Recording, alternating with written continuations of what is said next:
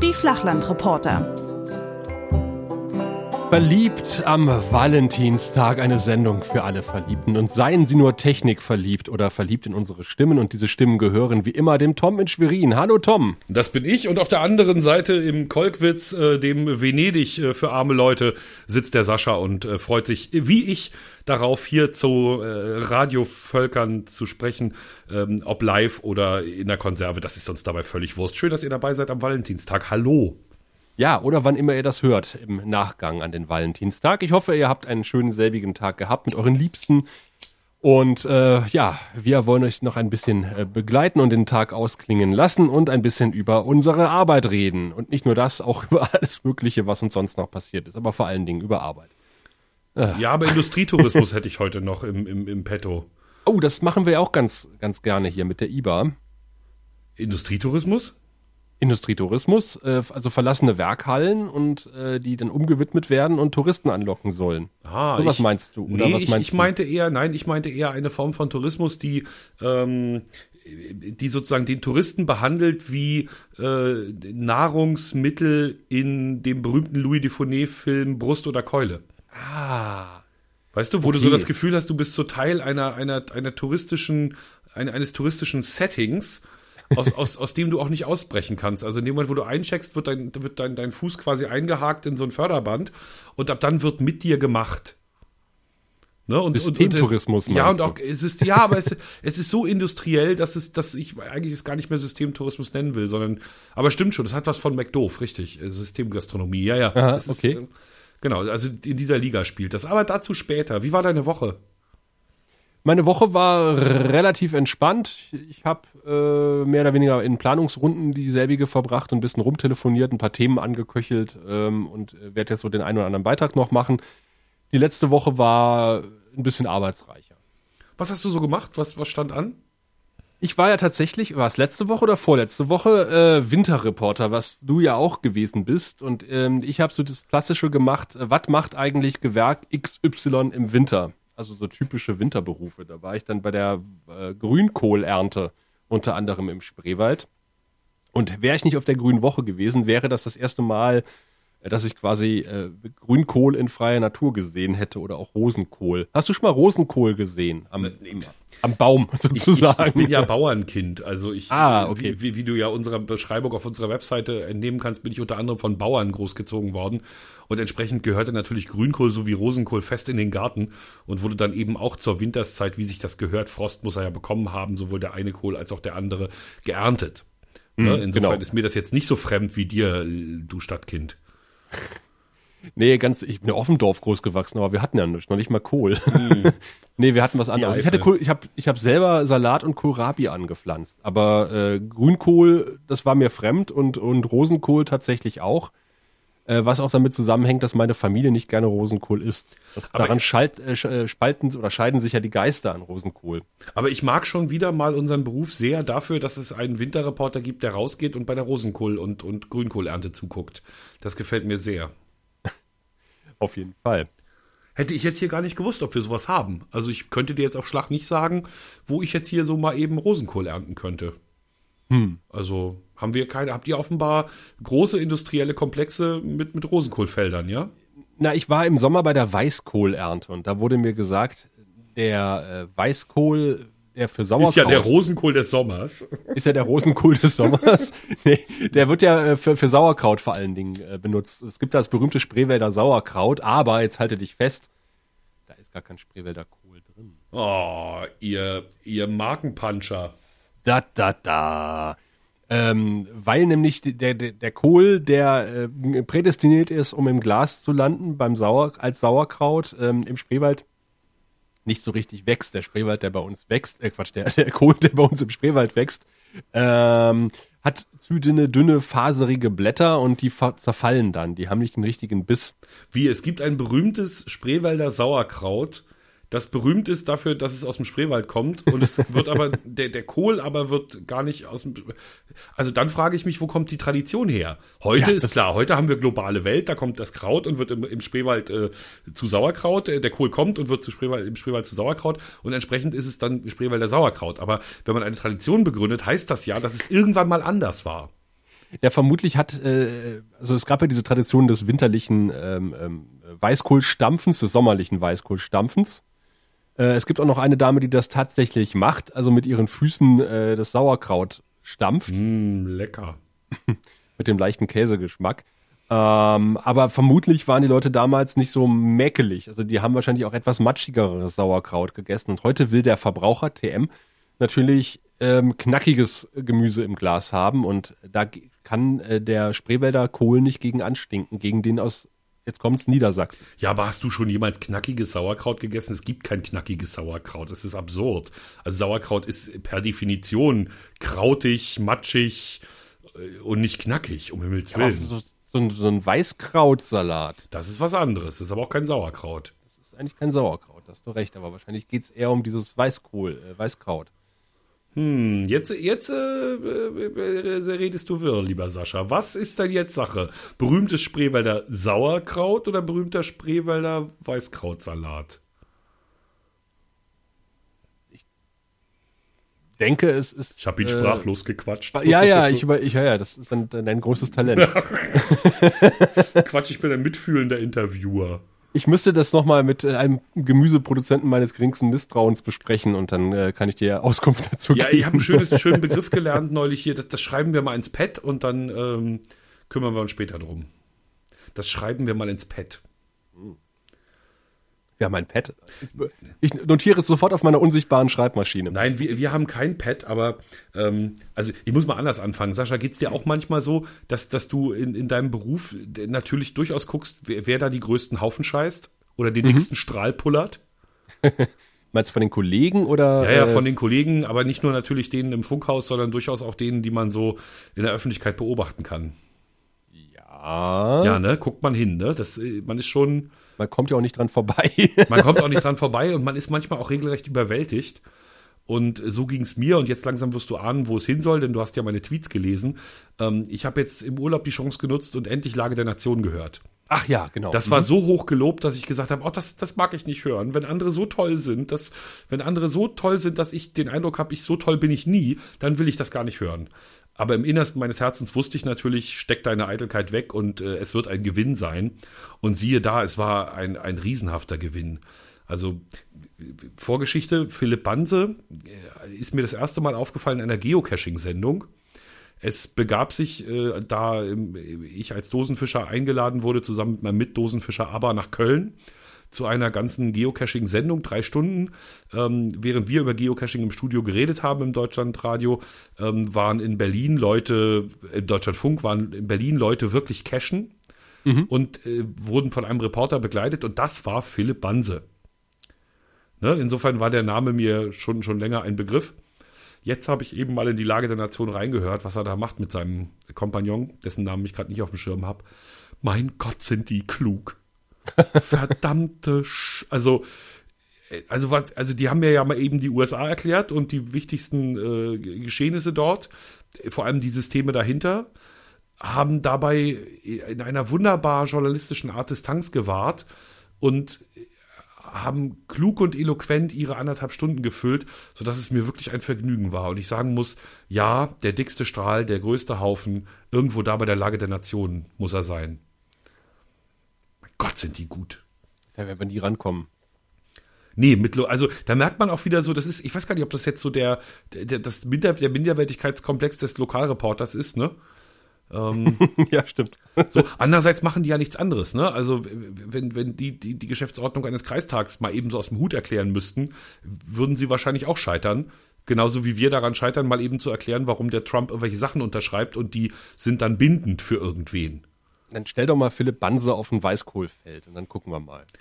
Naja, da er ein sehr guter Reporter ist, Nee, der ist auch ein guter Reporter, ich ne, weiß. würde ich immer sagen, verdammt, das kriegt der auch noch hin. Ja. Dann schildert der einfach und äh, fragt die Leute kluge Sachen und so. Hm. Nee, dem ist schwer beikommen, dem Herrn Banse. Und dann hat er auch noch ein Jahr in den USA studiert. Jetzt gerade, also doch gar nicht so lange her und so. Oh, mm, mm, mm. Ach ja, lass uns lieber über unsere Arbeit reden. Ja, das war ja jetzt auch mehr, also einerseits wollte ich mein Herz ausschütten, andererseits wollte ich aber auch eine ganz klare Empfehlung geben. Also der kommt dir nicht drum rum um die Sendung. Das ist einfach, müsst ihr hören. Also ist ja, ja definitiv. Ja, hilft, hilft wirklich nichts. Ich war aber noch im Tagebau. Klingt gut. Ist ja auch, auch ja. so als Winterreporter? Ja, auch als Winterreporter. Was macht denn im Tagebau der Baggerfahrer im Winter?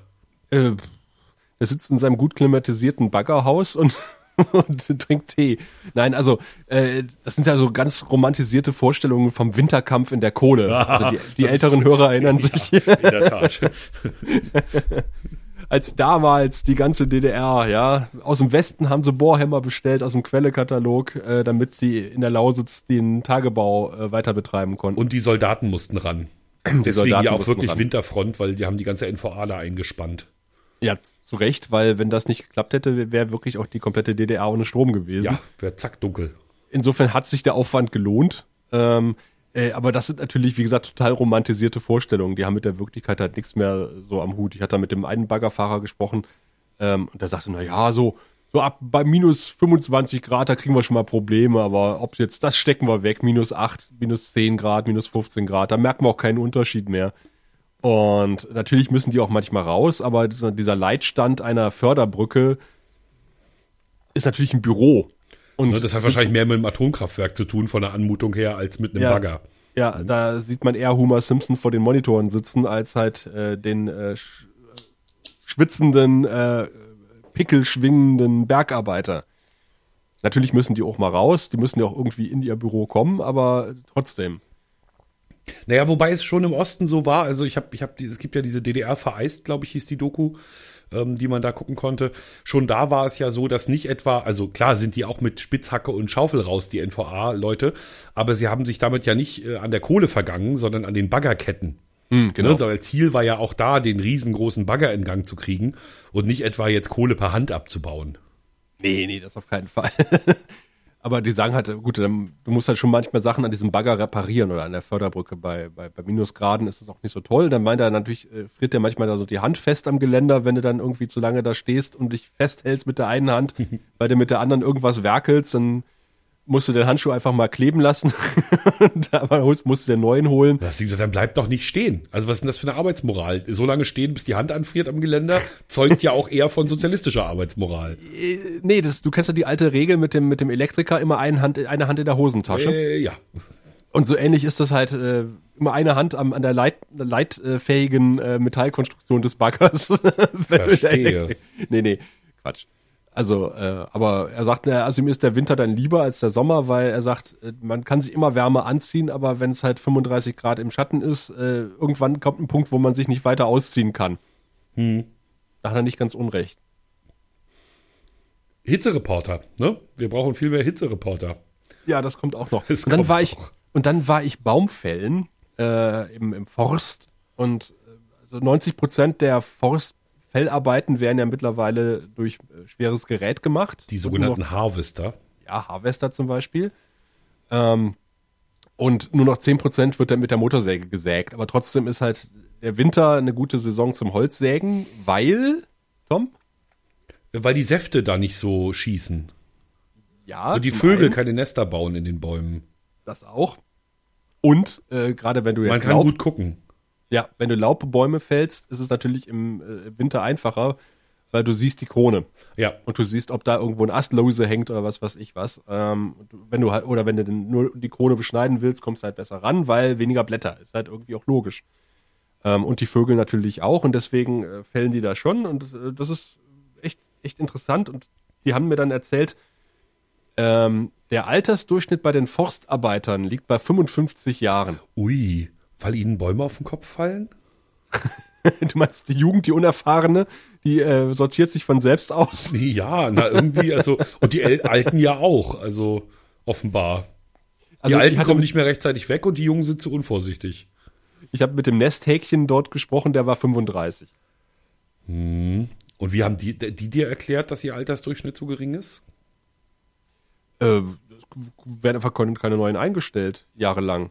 Seit vielen, vielen Jahren. Weil der, der Forst in Brandenburg ist ja auch reformiert worden, äh, mehrfach, und steht jetzt vor der nächsten Reform im Zuge der Kreisreform. Ähm, und äh, hatte man früher halt einen Förster, gibt es mittlerweile vier Förster. Also der vom Landesforst, der äh, hoheitliche Förster, dann gibt es den äh, Waldmanagement-Förster und ich glaube noch einen, der für die Jagd zuständig ist. Nicht schlecht. Also, der, also ich weiß, wir hatten ja so eine Polizeireform und da hieß es weniger Häuptlinge, mehr Indianer. Ja, ja, Ne, der das, Klassiker. Das war ja das mehr Ziel. Blau auf der Straße. Hm, So, Oder mehr Grün und, und bei Fall den noch. Förstern ist offenbar aber genau im Gegenteil. Also man braucht mehr Chefförster und weniger Waldarbeiter. Ja, und jetzt soll halt Teil, Teile des Forstes soll im Zuge der äh, Strukturreform den Kreisen angegliedert werden. Das wird dann auch noch kompliziert, weil, weil jeder Kreis das halt anders handhabt. Und dann, wenn du halt irgendwie privater Waldbesitzer bist oder Jäger, äh, ist es dann noch schwieriger halt rauszufinden, wer ist eigentlich für dich jetzt gerade der Ansprechpartner äh, für Forstfragen. Eieiei. Ja. Und ich hörte, dass äh, einige Bundesländer das äh, vor ein paar Jahren auch so äh, gemacht haben und mindestens eins jetzt dabei ist, wieder zurückzurudern auf die alte Struktur. Weil sie gesagt haben, das bringt nichts.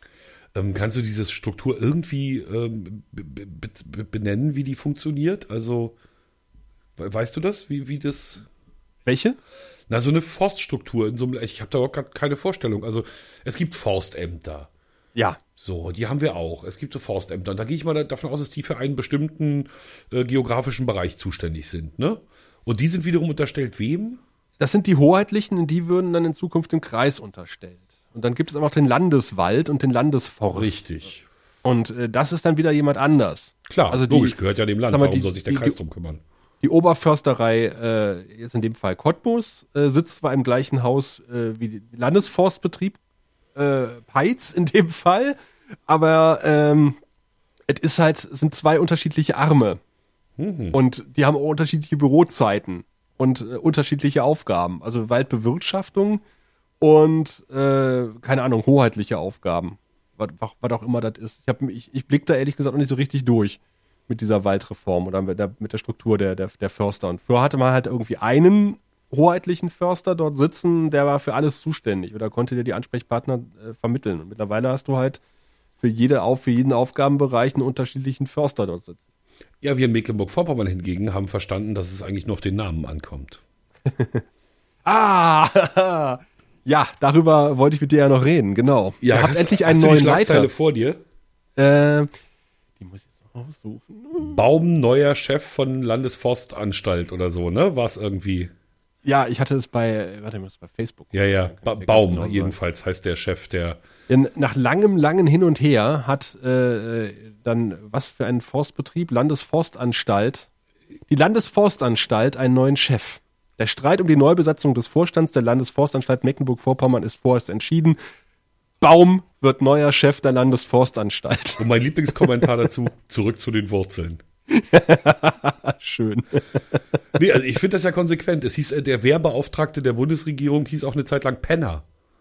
Auch das fand ich sehr angemessen. Also ähm, manchmal sind sprechende Namen doch super. Nein, es hat im Hintergrund tatsächlich, also ähm, wir haben ja hier im Landwirtschaftsministerium den, äh, lang, äh, den, den Minister sitzen, der es schon am längsten auf seinem Stuhl aushält.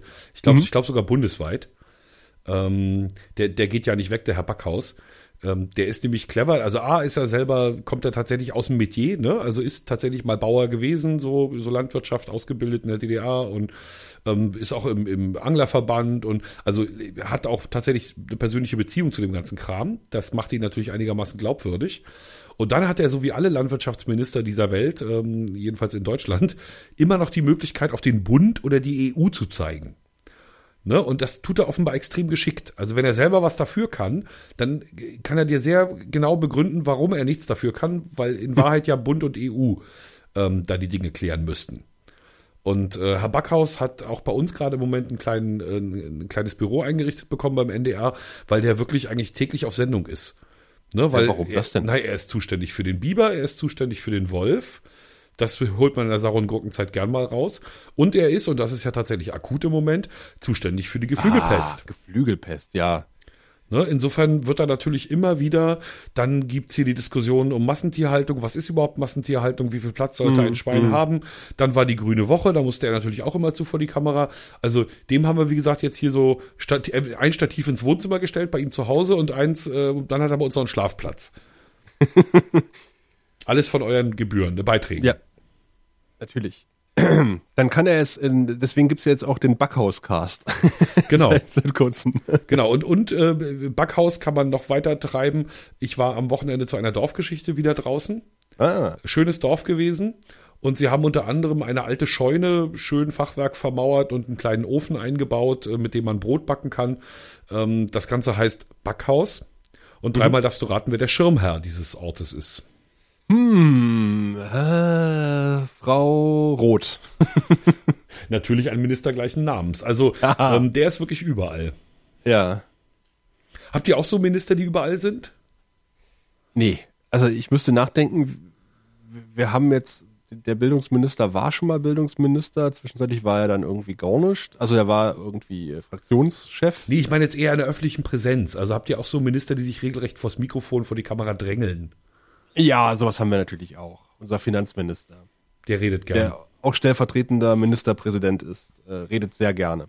Ja, vor der Kamera und vors Mikrofon. Hat der dich schon mal angeschnauzt, weil du ihn nicht gefilmt hast? Das nicht, nee, tatsächlich. Ich versuche ihn aber auch so weit es geht zu umschiffen. Das ist mir nämlich passiert. Ähm, Und zwar wurde ein, ein, ein, also wir haben so einen kleinen Fischbetrieb, der so Fische züchtet und ähm, auch dem Land unterstellt ist und da eben sozusagen neue Arten, äh, robustere, was auch immer, ne? Der soll sich halt um die Fische im Land kümmern. Und ähm, die, die haben den Schnäpel ähm, äh, als quasi neuen Wappenfisch von Mecklenburg-Vorpommern entdeckt. Den Schnäpel. Ähm, und der, der soll super schmecken und gibt's auch genug von und kann man auch super in Aquakultur und so. Der Schnäpel. Wir sollten alle viel mehr Schnäpel essen. Definitiv. Und an dem Tag, als das vorgestellt wurde, war ich eben auch mit meinem kleinen Satelliten-Reporterwagen vor Ort und sollte da eine kleine äh, Geschichte draus verfertigen. Und der Minister verspätete sich um eine Stunde. Was natürlich, du weißt, Reporteralltag, ne? wenn Dinge fertig sein müssen, müssen sie fertig sein. Also habe ich mal freundlich auf den Minister O-Ton verzichtet, weil ich brauchte ihn auch nicht, hatte ja die Praktiker da, ne? die, die wirklich was äh, zu sagen die Ahnung haben. und dann kam der, seine Stunde zu spät, ich war quasi fertig, man sah auch, dass ich jetzt einpacke und da hat er mich angeranzt, richtig. Der war richtig sauer. Dass ich ihn nicht da mit hier ver verwurstet. Ist das nicht so ein Moment, wo man dann ein Alibi-Interview macht und das gleich in die Tonne wirft? Nein, natürlich nicht. Nein, also ja, das, sowas kommt in der Tat vor, da können wir auch nochmal drüber reden, das ist eine ganz interessante Strategie. Ähm, aber nee, in dem Fall war das, äh, stand es wirklich zur Debatte. Und ich habe und ich habe mit diesem Minister sowieso noch eine kleine, also er, er hat gleich am Anfang meiner, meiner Reporterlaufbahn mir einmal so richtig einen mitgegeben. Wahrscheinlich musste ich da irgendwie Alibi, wahrscheinlich war der NDR gerade böse zu ihm und ich musste da was ausbaden. Jedenfalls ging es darum, ähm, er stellte ein, einen Aktionsplan für gesundes Kita-Essen vor. Ne, also ein, ein Apple a day, ne, keeps the dog sowas hier. Ja, ja, ja. Und äh, ich kam nur frisch von der Diakonie, hatte da Öffentlichkeitsarbeit gemacht und unter anderem auch 13 Kitas unter mir gehabt und hatte leidlich jeden Monat mindestens zweimal von irgendwelchen Aktionen berichtet, wo sich Kitas um gesundes Essen kümmern. Ne, also da gab es auch immer mal wieder Fördermittel und aber auch für die Erzieher war das eigentlich immer ein Anliegen, in den Kitas für echt gutes Essen zu sorgen. In, in jeder Hinsicht. Ne? Also viel Obst, viel Gemüse, ne? so kombiniert mit Bewegung und auch regelmäßige Mahlzeiten zu bestimmten Zeiten. Hier nochmal die Obstmahlzeit dazwischen. Also meine Erfahrung war, dass die Kitas sich bemopsen um so einen Kram. Das genau habe ich ihm gesagt. Gesagt, ob, also ob jetzt hier so ein teurer Aktionsplan der nötig sei, weil die Kitas, ne, also vielleicht Ja. eher in den Schulen ansetzen oder in den Familien oder so, keine Ahnung. Und dann guckte er mich an, guckte auf meinen Bauch, der ja für die Hörer, die können es ja gerade nicht sehen, durchaus respektabel vorsteht. Das ist Resonanzfläche. Ja, also ich bin die einfach sonore Stimme. ziemlich dick und das ist auch zu sehen. Und da hat der Backhaus mich gefragt, ob ich im, im Kindergarten war. Und dann habe ich gesagt, ja, war ich. Und dann hat er gesagt, na sehen Sie, bei Ihnen hat's ja auch nichts genützt. Also gesagt, ich bin gerade eben äh, rausgekommen aus dem Kindergarten. Nein, ich war fassungslos, dass ein Minister Ja. solche Sachen sagt. Ähm, und als ich das dann im Funkhaus erzählt habe, meinte auch der ein oder andere, deine Stunde wird kommen. Aber da ich nicht rachsüchtig bin, ist meine Stunde bis jetzt noch nicht gekommen. Aber das hat ja so, äh, die gleiche Liga wie äh, du fährst auf einen Termin mit einem Minister, der, was weiß ich, halt irgendwie Aktionsplan gesundes Essen vorstellt. Ähm, aber eigentlich will die Redaktion was völlig anderes von ihm haben. Mhm, so ja, was total unangenehme Sachen, ja, Mhm. um die er sich seit Wochen drückt, sich zu äußern. Und dann ist halt so ein Termin und dann äh, stellst du Ali wie halber ein, zwei Fragen zu dem Termin und dann kommt der richtige Klopper schon. Und dann, ah, eine Frage habe ich noch. Wo sie gerade, genau, wo, wo wir sie gerade hier haben. genau. Wollen wir nicht mal über den äh, Schmiergeldskandal reden, der sich umgeht? Ja, wobei das jetzt so klingt, ne, als würden wir ganz oft investigativ auf die Leute losgelassen. Das ist ja dann doch eher die Seltenheit. Nee, aber das kommt durchaus öfter mal vor. Also, äh, dass man auf einen Termin geht, wo man eigentlich Genau, normalerweise dann, nicht hingehen würde, aber äh, weil die Leute, die da sind, für andere Themen halt wichtig sind, muss man da halt hin, um da halt äh, Töne abzugreifen. Und dann gibt es eben tatsächlich noch das, das Ghost-Interview, ne? Also sozusagen, der Kameramann tut so, als wenn er filmt, aber er filmt gar nicht. ja, stimmt. Das sieht man mittlerweile auch gar nicht mehr, weil der auf, auf Karte filmt. Also Genau. man hat ja vorher gesehen, ob das Ding äh, dreht oder nicht. Also die Kassette. Genau, heute hast du hinten ein rotes Licht, aber das, das hinten ist, ganz ja der, der Interviewpartner nicht sehen. Ähm, ja, ja, also es gibt Menschen, die entweder so penetrant sind, dass du sagst, wenn ich die jetzt mit drei Fragen be bedenke, dann Mhm. lassen sie uns in Ruhe und wir können weiterdrehen. Das habe ich manchmal bei so ganz simplen Geschichten, ne? wenn, wenn Jugendliche im Dorf oder ne, ältere Menschen im Dorf, die der Bürgermeister zum Beispiel, ne, der, der ist nicht lustig und nicht gut, aber er will eben unbedingt in seiner Dorfgeschichte vorkommen. Ja, ja, ja. Dann musst du eben so alibimäßig halt mal dem Bürgermeister zwei Fragen stellen. Ja, Ansonsten ja. po- politisch indiziert hatte ich es noch nicht. Das ist irgendwie hieß hier, die SPD ist auch da und die sind ja immerhin an der Regierung, fragt die SPD mal was. Nee, das hatte ich noch nicht. Nee, aber man, man führt schon durchaus Interviews, wo man von vornherein weiß, das wird man nie im, Le- im Leben senden. Ja, und in diesem, Einfach nur, damit Leute Ja. zufrieden sind, damit sie auch mal ein Mikro vor der Nase hatten. Äh, damit um sie nicht zu gesehen wurden, damit sie Ja, gesehen genau. wurden, während sie ein Interview gaben. Genau, damit der Pressesprecher noch ein Foto machen kann, während der äh, Minister dem NDR respektive ABW ein Interview gibt. Mhm. Ich will übrigens ähm, eure Idee klauen. Welche Idee? Na, ich habe ja, nachdem wir im letzten Podcast über eure Dorfgeschichte XXL gesprochen haben, ne, Ah. also ein, ein Reporter-Team ist sozusagen begleitet ein Dorf ein, einen ganzen Tag lang, ähm, ist mir auf, also just danach kam so eine Woche, die war ich ja Gott sei Dank im Urlaub, wo ganz klar war, wir werden echt Mühe haben, unser Magazin mit journalistisch guten Sachen vollzukriegen. Einfach weil entweder Urlaub oder Krankheit. Ne? Und Krankheit ja auch sehr verbreitet im Moment. Also es war ganz klar, wir werden nicht in der Schlagkraft äh, eine Woche lang Magazin füllen können wie sonst. Ja. Was natürlich aber in solchen Wochen sehr gut passen würde, wäre genau sowas. Ja. Ne? Also du, du kriegst mindestens vier Minuten jeden Tag voll, kannst dann noch eine Land und Leute, also du kannst mit relativ wenig Produktionsaufwand sehr viel Ergebnis erzielen und dann auch noch, und das ist ja das, was äh, am wichtigsten ist, ganz nah an, an deinem Publikum sein, von morgens Ja. bis abends. Also an denen, die am Ende dich ja auch hören sollen und mögen sollen und so. Und ich äh, werde das eiskalt, natürlich mit Verweis auf den RBB, werde ich hier unseren Kollegen genau das mal vorschlagen. Ja, die Ne? kann sich das ja mal angucken.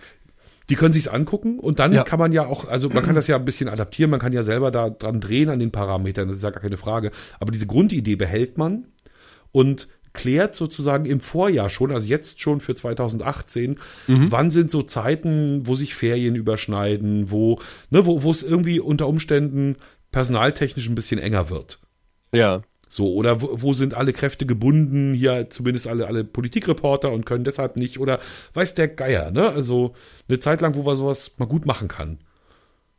Und dann los. Also toll. Wobei wir das ja mit relativ hohem Personalaufwand gemacht haben. Ne? Da muss man halt überlegen, ob man dann die Sparvariante wählt. Wir waren ja mit, warte mal, einem Kamerateam oder eigentlich war es zwei Kamera, nee, also zwei Fernsehreportern, ähm, eine Hörfunkreporterin und zwei Onliner in diesem Dorf unterwegs. Also das war nicht, nicht, war nicht wenig vom Aufwand, weil es einfach trimedial gemacht wurde, obwohl mittlerweile ähm, sind, glaube ich, auch die, die, die, die trimedialen Wege etwas ausgefeilter. Man muss wahrscheinlich nicht mehr so einen hohen Personalaufwand machen, weil das damals noch, glaube ich, so einen leichten Pilotcharakter hatte. Ja, also, aber selbst in der Light-Variante kann das sehr schön sein. Ja, also auf klar, du musst Fall. das Ja, natürlich Ähm, aber also vielleicht machst du einfach, wenn du live machst, äh, wenn, wenn du wenn du Light machst, dann dann schiebst du halt die ganze Sache ein bisschen mehr in den Abend und Mhm. machst dann zum Beispiel die die zwei Sendungen vom Abend halt live. Ne, die die 20 18 15 Viertelstunde und ähm, nochmal die die äh, 1930 machst du auch nochmal dein, deine Reporter-Sachen halt live. Ja, ja. Die Sache ist halt, wenn du es in einer Woche machen willst und in der gleichen Woche senden, wie du es aufnimmst, dann wird es halt schwierig, äh, weil du es ja irgendwann noch schneiden musst. Und also äh, am gleichen Tag drehen und dann das Material sichten und schneiden für den nächsten Tag, das wird schon schwierig. Das ist ambitioniert. Ja, aber das setze ich voraus. Also Ja. ehrlich, das setze ich voraus. Okay. Also, dass das in einer anderen Woche gesendet wird. Nee, dass es funktioniert live. Also, dass man so schnell ist im Schnitt und äh, Ah, okay. Produktion. Doch, das würde ich voraussetzen. Okay. Also klar, du hast dann natürlich anders als beim ähm, anders als bei bei Hochglanzstücken einen höheren Wortanteil, Mhm. ne, indem du halt mit dem Bäcker halt ein bisschen mehr plauderst und der eben auch mal dann äh, 40 Sekunden am Stück reden darf mit dir. Ne, aber dann kriegt man das doch hin, wenn man Mhm. Ja, also ja. klar, Ja, wir hatten aber- Bildgeschichten wird natürlich nicht ganz so einfach. Wenn du halt irgendwie, du musst halt vor, im Vorfeld gut wissen, was du machen willst. Und wir hatten ähm, ja diese Tagesstruktur gewählt, aber halt auch an, an verschiedenen Tagen halt auch gedreht, den Morgen zum Mhm. Beispiel. Ja, also praktisch weiß kann man was. das ja, da sind ja dann mehrere Leute am Start, mit denen kann man das ja nochmal besprechen. Ja, also eben. ich finde eben nur, dass es sozusagen so eine, man, man hat, braucht sich eine Woche sozusagen um, um bestimmte Sachen nicht kümmern. Eine Woche lang Mhm. läuft etwas durch. Ne, und das kann ich mir vorstellen, dass das, in, wie gesagt, gerade in so, ne, weil uns, unser, unser Satellitenmobil war ja da. Techniker waren auch da. Also man Mhm. hätte arbeiten können. Und den einen Reporter, der das da draußen macht, den hätte man auch gefunden. Ja, nee, klar, so kann man es auf jeden Fall machen. Ja. Also ich habe die Erfahrung gemacht, dass die Leute sehr, sehr umgänglich waren und sehr dankbar in diesem Dorf. Also das war echt schön. Ja, ich finde vor allem, wenn man es schafft, also das ist ja immer das Problem, dass viele Medien ja äh, äh, ihre Zuschauer, also so, so bei solchen Beiträgen, die Protagonisten der Beiträge eben wie Objekte behandeln. Ne, und, und es irgendwie an der Neugier ver vermissen lassen. Aber ich finde, wenn man, so wie man das auch bei euch ja gesehen hat, wenn man wirklich neugierig dahin geht und fragt und die ernst nimmt und mit denen einen Schnack hält und so, dann, dann ist das, merken sie das. Das ist, ne, also, Ja, ja, das klar. ist dann gar keine Dankbarkeit, sondern das ist so wie jeder blüht ein bisschen auf, wenn er Aufmerksamkeit kriegt. Und zwar ehrliche. Also, Ja, Ne? am Ende hatten wir so viele Sachen, wir hätten zwei Wochen machen können im Grunde genommen, weil es haben sich immer neue Themen aufgetan. Weil du mit immer neuen Le- Leuten ins Gespräch gekommen bist und gedacht, hast, der ist auch total interessant, den müssten wir auch mal vorstellen. Aber die Zeit reicht nicht mehr. Verdammt. ja, ich meine, Voraussetzung habe ich gemerkt, ist natürlich, dass ein Bäcker da ist. Einen Bäcker brauchst du im Ort. Oder aber, na gut, Landwirtschaftsbetrieb, ne? Wenn du melden, Ja, ja, das, das ist auch, auch. sehr früh. Da kannst du auch schon sehr Ja. früh raus. Aber du brauchst irgendwas, was ganz früh morgens passiert. Und dann muss es ja irgendwie enden 19.30 Uhr, weil da sendest du das Magazin. Ne? Und das kann man halt den letzten Beitrag dann nur noch live machen. Ja, richtig. So, weil man dann ja kein, und der muss eben 1930 passieren. Zeitlich. Nee, super. Also gefällt mir sehr gut das Format und nicht ganz uneigennützig, ne? Natürlich wäre ich gerne einer dieser Dorfreporter, wenn wir das mal machen. Natürlich. Ich meine, da hast du ja schon Erfahrungen drin. Ja, war auch, äh, also soll ich noch ein bisschen reden? Ich Ja, könnte grad noch ein bisschen. Ähm, das war auch, auch sehr interessant äh, bei der Dorfgeschichte dieses Mal. Ich habe mittlerweile schon einiges erlebt, also insofern, ich kann jetzt nicht mehr sagen, sowas hatte ich ja noch nie, aber in der Konsequenz hatte ich es noch nie. Okay. Wir kommen an, stellen unser Auto ab, sofort kommt ein Mann, der ein bisschen aussieht wie ein Bauleiter, so von, von so, bloß eben ohne Helm, mit so einer kleinen roten Mappe im Arm, an und sagt, ja, wir gehen jetzt zum, äh, zum Sch- Schulwald. Und ich sage, ja, guten Tag, ich, ich bin der und der. Wer sind Sie denn überhaupt? Ja, ich bin hier der Bürgermeister. Und äh, ich habe da mal ein Programm ausgearbeitet. Okay. Und dann hat er uns wirklich konsequent zu allem geschleift, was er wichtig fand. Also der Schulwald, das ist analog zum Schulgarten, ein, ein, ein Wald. Den Schulwald haben wir gesehen, wir haben die älteste Einwohnerin besucht, wir haben die Zwillinge, die jüngsten Einwohner besucht, Hans und Franz heißen sie, und waren auch bei ihnen drin. Ähm, wir sind der Feuerwehr und ihren Autos vorgestellt worden, wir haben äh, Bockwurst bekommen im Feuerwehrhaus, die Fahne wurde für uns gehisst. Es ist nämlich ist so eine klassisch. Gemeinde mit äh, Wappen und Fahne. Oh. Ähm, wir haben in der Kirche den Taufengel gesehen. Äh, wir waren dabei, wie der Bürgermeister die, die, die Frau, die, also die Hausmeisterin kann man nicht sagen, sondern die, diejenige, die verantwortlich ist für das Schulgebäude, das Gebäude an sich, ähm, die hat da rangeklingelt. Und zwar hatte er das Telefon am Ohr und sagte, ähm, Opfer müssen gebracht werden. Wir sehen uns gleich. das hat Gott sei Dank mein Kameramann blickigerweise mitgefilmt, sodass wir also diesen Bürgermeister auch als genau das inszenieren konnten, was er war. Nämlich Ja. derjenige, der das Bild von seinem Dorf vermitteln möchte. Auf eine bestimmte Weise. Ne, also ganz, also jetzt am Anfang zieht er die Fahne hoch und dann kommt sofort, Opfer müssen gebracht werden. Ne, wenn Herr Kebschul dem NDR sein Dorf zeigen will. Und dann gibt's eine Szene, wir besuchen die älteste Einwohnerin und in der Regel finden ja die Gespräche an der Tür statt.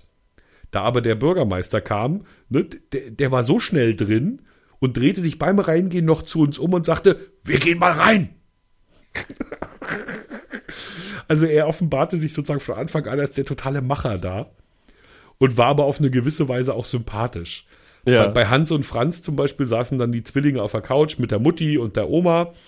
Und ähm, ich frage, naja, hier, was macht denn das Dorf aus? Ist ja, ne, warum sind Sie hergezogen? Was macht, ne, wie kommen Sie auf Gamelin? Und dann haben die Warte mal, das waren die jüngsten Einwohner, die konnten schon sitzen. na, die, die, die konnten auf den Schößen ihrer Mutter und Oma Ah, sitzen. okay, okay, okay, okay. Und Mutter und Oma saßen mit dabei und die habe ich dann auch gefragt und nicht Hans und Franz natürlich. Die hätten nur gesabbert. ähm, und dann äh, sagte sie, naja, sie ist jetzt gerade ein bisschen, fühlt sich so ein bisschen überfallen, sie kann jetzt gar nicht, sie weiß jetzt gar nicht, also äh, sie ist nicht so die Frau des Wortes, so offenbar, ne, dachte ich. Und ja, war sie auch nicht. Und habe dann so scherzhaft reingesagt, naja, sie können ja jetzt sowieso nur Gutes sagen, weil der Bürgermeister ist ja anwesend. Und siehe da, der Bürgermeister kommt wirklich nach vorne und sagt, Madeleine, du kannst ruhig sagen, dass das hier das schönste Dorf ist, für dich, äh, für uns, äh, für alle hier. und der Kameramann war wiederum so blickig und hatte das alles auf der, auf der Linse. Also ähm, toll. Aber, aber wie gesagt, nicht, nicht verkauft den Bürgermeister, ne? sondern wie das Mhm, mag jetzt ein bisschen hart klingen, sondern nee, nee, wir haben den schon äh, liebevoll. Der war ja bemüht um sein Dorf. Ne? Der, der, Ja, ja, ja. der wollte ja wirklich nur Gutes. Und ähm, indem er ein Dorf mit Schule, mit Kneipe, mit aktiver Feuerwehr, mit regelmäßigen Festen, mit schöner Kirche und gutem Pastor und, und, und all diesen Dingen hat, ein Dorf, das Zuzug hat von jungen Familien, ähm, kann er ja auch stolz sein. Weißt du? Und Ja. dann gönnt, Ja, gönnt ja. man ihm das auch. Nee, das war meine Dorfgeschichte. Also ist, ist noch in der Mediathek, kann man sich noch angucken. ja, wir verlinken es mal. Genau. Sieben Tage habt ihr noch Zeit von heute an. Die Zeit läuft. Jo. Ab jetzt. Klick, klick, klick. Hast du eigentlich äh, gewusst, dass es, äh, hast, was hast du am Tag der männlichen Körperpflege gemacht? Hast du hoffentlich dein jährliches Bad Geduscht, würde ich sagen. Nein, ähm, es gibt einen Tag der männlichen Körperpflege. Es gibt einen Tag der männlichen Körperpflege. Wenn ich jetzt wüsste, wann der wäre, äh, super vorbereitet, Sascha. Ähm, ich war auf jeden Fall am Tag der männlichen Körperpflege in einem äh, Beauty-Studio Wow. Und äh, habe mich, habe mich dort, habe mir dort erklären lassen, dass äh, mittlerweile ein Viertel der Kundschaft in diesem Studio äh, aus Männern besteht. Hui. Und zwar durch die Bank weg. Also es sind natürlich äh, die, die klassische Klientel dabei. Ähm, also sowas wie, wie Anwälte oder Banker. Äh, sie meint aber auch Handwerker. Gut, da muss man halt ein bisschen mehr ähm, auf die, auf die, ähm, bisschen mehr auf die Hände achten, weil die Haut ein bisschen mehr strapaziert ist. Aber gerade im Winter ist es ganz wichtig, dass man am 3. Februar, am Tag der männlichen Körperpflege, was für seinen Körper tut. Und das ähm, ist eine Frau, die äh, eigentlich aus Rumänien kommt. Und auch, aber sie meint so, ja, sie redet halt öfter, also sie spricht nicht so gut Deutsch. Und ich sagte, nee, sie klingen total gut. Also sie, sie war super sympathisch. Meint, sie redet sonst mehr mit ihren Händen. Und dann hat sie natürlich auch immer wild gestikuliert während der Aufnahme. Das war total süß, was sie erzählt hat. Das Tollste war natürlich, dass, dass es die Frau, äh, die, die Ex-Frau vom, äh, von einem Fußballspieler ist, der mal bei Energie Cottbus gespielt hat und bei Alemannia Aachen. Und äh, ich hatte eine Alemannia Aachen Jacke an, als ich hineinkam. In das, in das, einfach weil. Äh, Das hast du doch gewusst. Nee, das habe ich überhaupt nicht Die gewusst. gab es im Ausverkauf. Die Jacken gab es im Ausverkauf äh, und die ist sehr warm. Und äh, ansonsten bin ich ja überhaupt kein Fußballfan, aber ich trage es ja ganz gerne in Cottbus, um die Cottbuser zu ärgern. äh, eine Alemannia-Jacke. Und genauso bin ich, als ich damals in, in Aachen irgendwie Praktikum gemacht habe, mit einem Energie-Cottbus-Schal im Auto rumgefahren. Du lebst gefährlich, Junge. ja, ich Rebell, ja, ja. Und äh, so, ach, Alemannia Aachen, mein, mein Ex-Mann hat da gespielt. Ich so, oh, aha. Ist das jetzt gut oder nicht? Man weiß es ja nicht. Also wie ex der Mann ist, ne? Also wie. Ja, ja. Auf jeden Fall äh, habe ich mich dann irgendwie so durch dieses Gespräch lamentiert äh, äh, oder laviert mit meinem Fußball-Halbwissen, weil natürlich die da davon ausgegangen ist, dass ich totaler Fußballfan bin. Ähm, Weißt du denn, in welcher Liga Alemannia Aachen spielt? ich denke, es ist wie Cottbus die vierte Liga. Ui. Aber äh, sicher bin ich mir nicht. Es ist dann die Regionalliga West wahrscheinlich. So weit ist Cottbus schon abgestiegen? Ja, äh, genau, die sind in der Regionalliga Ost, logischerweise. Was? Die waren doch aber, Aber- mal. Ja, ja, kurz davor, äh, Jena von der Tabellenspitze zu schmeißen und äh, dann in ein Relegationsspiel zu gelangen, dass sie dann noch gewinnen müssen, um dann aufzusteigen. Der Aufstiegsmodus von der vierten in die dritte Liga ist abartig. Ja, aber Cottbus war doch mal Erstliga, oder? Ja, Alemannia Aachen auch. Naja. Wobei, Von Waldhof äh, Mannheim redet ja auch keiner mehr. ich sag mal, Alemannia hat sich einfach verspekuliert. Die haben äh, sich da irgendwie ein neues Stadion hingesetzt, wie so viele Vereine. Und äh, sind dann äh, zum zweiten oder dritten Mal insolvent gegangen. Hm, okay. Die waren, die waren irgendwie kurz vor der Insolvenz ums Jahr 2000 rum und haben sich dann mit Ach und Krach und der Hilfe von vielen kleinen mittelständischen Vereinen und Betrieben da in der Region äh, so einigermaßen äh, am, am, am über Wasser gehalten, sind dann irgendwie glücklicherweise in die Euroleague gekommen und haben dann mit diesen Einnahmen äh, den Haushalt wieder sanieren können. Das hat dann, dann sind sie irgendwie auch in die Bundesliga, glaube ich, und das hat dann eine Zeit lang ganz gut funktioniert. Dann sind sie größenwahnsinnig geworden, haben gesagt, sie brauchen jetzt ein neues Stadion. Ähm, was zur Folge hat, dass dann, wie, wie so oft übrigens, die Stadt dann das Stadion Ah, übernommen ja, ja. hat, weil sie halt gebürgt haben Genau, dafür. Halbfall, das kennen wir ja auch in Rostock. Und äh, da, dann kann sich der Verein halt das Training im eigenen äh, ehemaligen Stadion nicht mehr leisten. das ist echt absurd. Und, und Cottbus hat aber immer, das muss man dem der damaligen Vereinsspitze echt zugute halten, ähm, als eine der wenigen Sachen, äh, dass sie, dass sie immer, wenn so ein bisschen Geld da waren, äh, das Stadion so ein bisschen aufgemotzt haben. Aber nie gedacht haben, wir bauen uns ein neues Stadion. ich, ich möchte ja gerne nochmal zurück zu deiner Beauty Farm. Ja. Ähm, hast du denn äh, Reporter im Selbstversuch gespielt? Nein, aber ich hatte, Oh. äh, Ich bin enttäuscht. das wollte ich dann doch nicht machen, das, das Wegsingen. Aber deine Frau hätte es vielleicht gemocht, wenn du mit so einer Babyhaut wiedergekommen wärst und so. Alle Mitesser weg, Haare epiliert. Nicht? Ja, aber ich, ich fürchte fast, das wäre ähm, über der Bemessungsgrenze für, äh, für, ähm, für Leistungen äh, gelangt, die man in Anspruch nehmen darf als, als, als Ja, Reporter. sagt ja keiner, dass du das hättest kostenlos machen müssen. Du kannst sie ja ja, bezahlen toll, dafür. Doch Geld dafür ausgeben oder was? Naja, der RBB zumindest. Also vielleicht nicht du privat, aber der RBB schätzt es ja vielleicht auch, wenn äh, die Reporter wohlriechend und mit glatter Ja, Haut zur Arbeit kommen. Hättest du mir das nicht am 2. Februar sagen können? Du hast mich ja nicht ich gefragt. gemacht habe. Aber finde ich einen geilen Job. Also den, da bin ich auch ein bisschen neidisch. Und äh, sie war echt total süß. Also sie hat echt süß erzählt und äh, sie sagt halt, den Männern ist es meistens etwas unangenehm. Sie gehen gerne zur Kosmetik, aber geben es nicht zu, dass sie bei der Kosmetik waren. Und am liebsten wäre ihnen, dass äh, der, der Laden irgendwo im dritten Hinterhof ist, Im Gewerbegebiet. Gleich wo neben halt dem keiner, Puff. genau, wo halt keiner sieht, dass sie da hingehen. und keiner sieht, dass sie rauskommen. Sie sagte, ja, die Männer wollen dann immer sagen, nein, ich sehe von Natur aus so aus, meine Haut ist so. die war so süß. Ja, vielleicht, vielleicht sind wir jetzt in dem Alter, Sascha. Vielleicht müssen wir jetzt auch mal. Ja, ich habe mir dann gleich für den Sommer mal einen Termin gemacht. Ich meine, ich kann schon immer relativ viel Effekt erzielen, indem ich einfach den Bart mal wieder kurz schneide. Der zauselt ja, Ja. sonst so an mir rum und macht, dass ich aussehe wie so ein Waldschrat.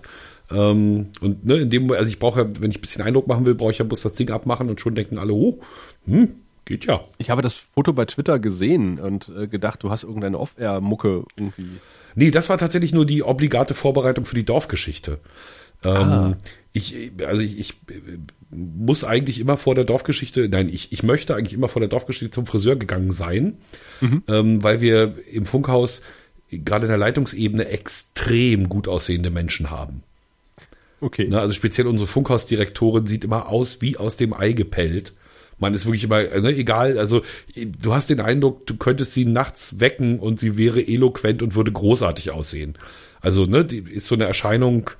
Und ich habe immer Angst, Leute, die so aussehen, finden ja in der Regel Menschen gut, die auch gut aussehen, ist meine Überlegung. Mhm. Ne, und wenn ich äh, bei einem Sender auf, ins Fernsehen möchte, also wirklich ins On möchte, ähm, de, de, dessen Chefin, äh, gut, ne, dann müsste ich vielleicht, und insofern versuche ich immer halbwegs zivilisiert auszusehen. okay. Ne, das heißt eben mindestens zum Friseur. Und in diesem Fall war es ein bisschen besonders, weil ich war mal wieder beim, beim Hipster Super Duper In Friseur von Schwerin. Was habt ihr? Na, sowas haben wir natürlich, ähm, also selbstverständlich haben wir sowas. In diesem Fall Disclaimer, Disclaimer, Disclaimer. Ähm, es ist der Salon meiner Schwiegertochter. Ah, okay. ne, also Annes Sohn, Annes großer Sohn hat äh, die, die Chefin dieses Ladens geheiratet und die beiden äh, schmeißen den da zusammen. Und äh, die sind wohl total super in Haarverlängerung, modernste Frisuren, aber auch Show, Hochzeits und sowas Gedöns.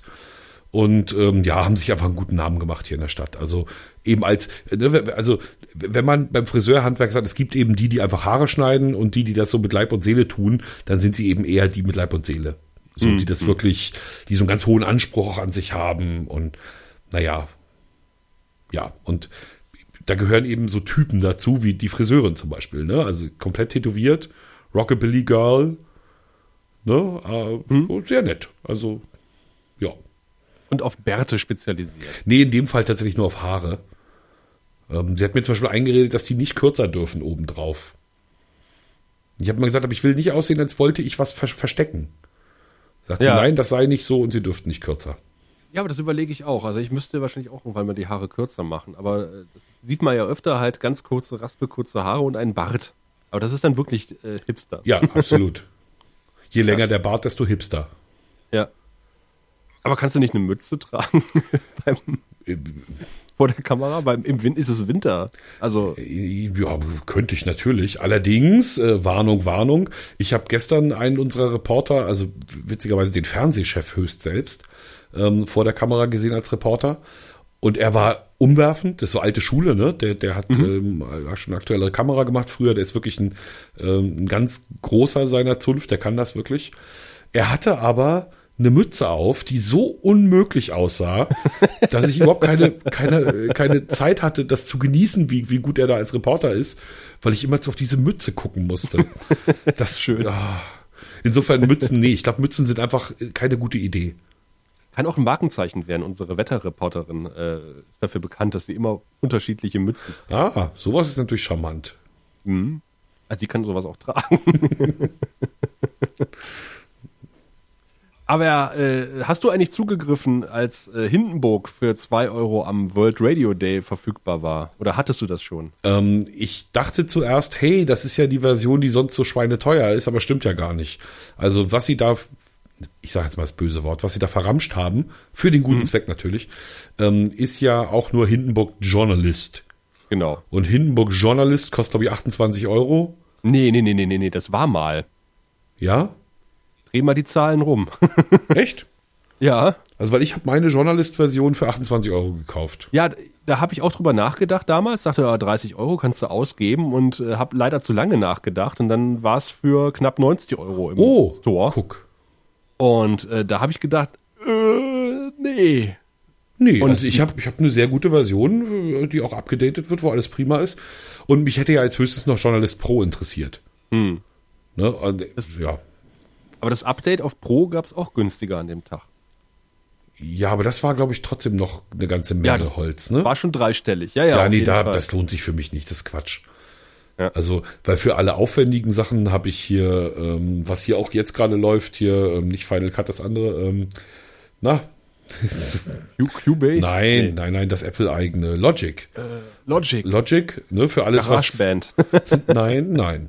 Logic, also für, für alles, was richtig wumsen muss, wo du richtig viel so, ne, arbeiten mm, willst. Mm. Und alles, was mal eben schneiden, O-Töne rein, bababa, mache ich mit Hindenburg. Mhm sieht echt gut aus. Ich muss mich da mal reinfuchsen so. Und es hat vor allen Dingen das, was ich ja äh, am, bei allen Audio-Editoren bisher vermisst habe. Ich habe mir sagen lassen, mit Reaper und Ultraschall geht es auch. Ähm, eine Clipliste. Genau, also da gab es bei uns zwar im Funkhaus, also über Facebook, ne? also bei uns haben sich mehrere Leute äh, aus dem Funkhaus über, bei, bei Facebook darüber unterhalten mhm. und die meinten, was ihnen fehle, sei das Clipboard. Da habe ich gedacht, mhm. hä, was für ein Quatsch. Also Hindenburg hat ein völlig funktionales ja, ja, das ist ja das Clipboard. Tolle an, an, und genau, und das ist wichtig mhm. und toll. Weil das hat ja Star Trek auch und ne, damit muss man im Funkhaus arbeiten und Ach, ihr habt Star Trek, wir haben Digas. Ja, das ist ja, hängt ja zusammen. Wir haben, nee, den, den Multitrack von Digas? Ne, Digas ist doch das Manager, das Datenbankprogramm dahinter. Digas Highlander. Ja, aber Digas hat auch äh, den Easy Track und den Multitrack. Ach so, nee, hatten wir vorher. Wir hatten Easy, hat, genau, das hatten wir vorher und haben es dann irgendwann aber rausgeschmissen. Und bei mhm. uns wird jetzt mit Star Trek geschnitten. Okay, doch, den kenne ich auch. Da habe ich auch mal mit zu tun. Ja, ist fast das aber Gleiche. Es ist fast die gleiche Software, ist die gleiche Putze, glaube ich. Aber Star Trek ist, äh, hat das feststehenden Tonkopf oder läuft der mit? Ähm, feststehenden Tonkopf. Ah, okay. Das ist ja, also. Nee, du kannst beides haben. Nee, du kannst oh, beides haben. Hm? Ah, man kann umstellen. Ich glaube, bei, bei, äh, stimmt, bei, bei, bei Digas kannst du auch umstellen, bei EasyTrack und Multitrack. Um das mal äh, den, den Hörenden etwas näher zu bringen, äh, worüber wir hier eigentlich gerade reden. Wir reden über äh, Digital Audio Workstations. Also Audio-Editoren. Also, Audio-Editoren, die etwas aufwendiger sind als ähm, Audacity zum Beispiel, wo wir eben im Vorgespräch nicht ganz schlüssig waren, ob man Audacity sagt oder Audacity. Ich bin für Audacity. Aber man hört beides. Und wir lassen beides einfach mal gelten. Was ein Audio-Editor ist. Und eine Digital Audio Workstation ist halt etwas elaborierter und äh, kann zum Teil auch so Sachen wie internes äh, Sound-Routing und sowas, wo man dann so eine Art Patchfeld hat, wo man sagt, okay, der, die, die Spur bekommt den Ton und äh, äh, das Signal läuft dann durch Prozessoren durch und Echtzeiteffekte und, und hast du nicht gesehen. Ähm, und da ist jetzt Hindenburg eine Möglichkeit, die speziell oder eine Software, die speziell für Journalisten halt entwickelt wurde und Podcaster, die relativ abgespeckt ist. Also das User Interface ist relativ übersichtlich und ähm, man hat einen relativ schnellen Einstieg, was man bei Reaper zum Beispiel jetzt nicht unbedingt hat, weil das ja sehr überladen ist äh, an Funktionen. Und äh, im Funkhaus benutzen wir halt in der Regel halt professionelle Software. Und äh, da gibt's Funktionen wie dieses Clipboard zum Beispiel, dass ich einfach einen Bereich markieren kann und sage, okay, bei einer Straßenumfrage, ich komme mit Material rein, was weiß ich, fünf Minuten Umfrage. Und, und dann kann ich halt schon ein bisschen was vorschneiden und kann halt sagen, okay, das ist jetzt Frau 1.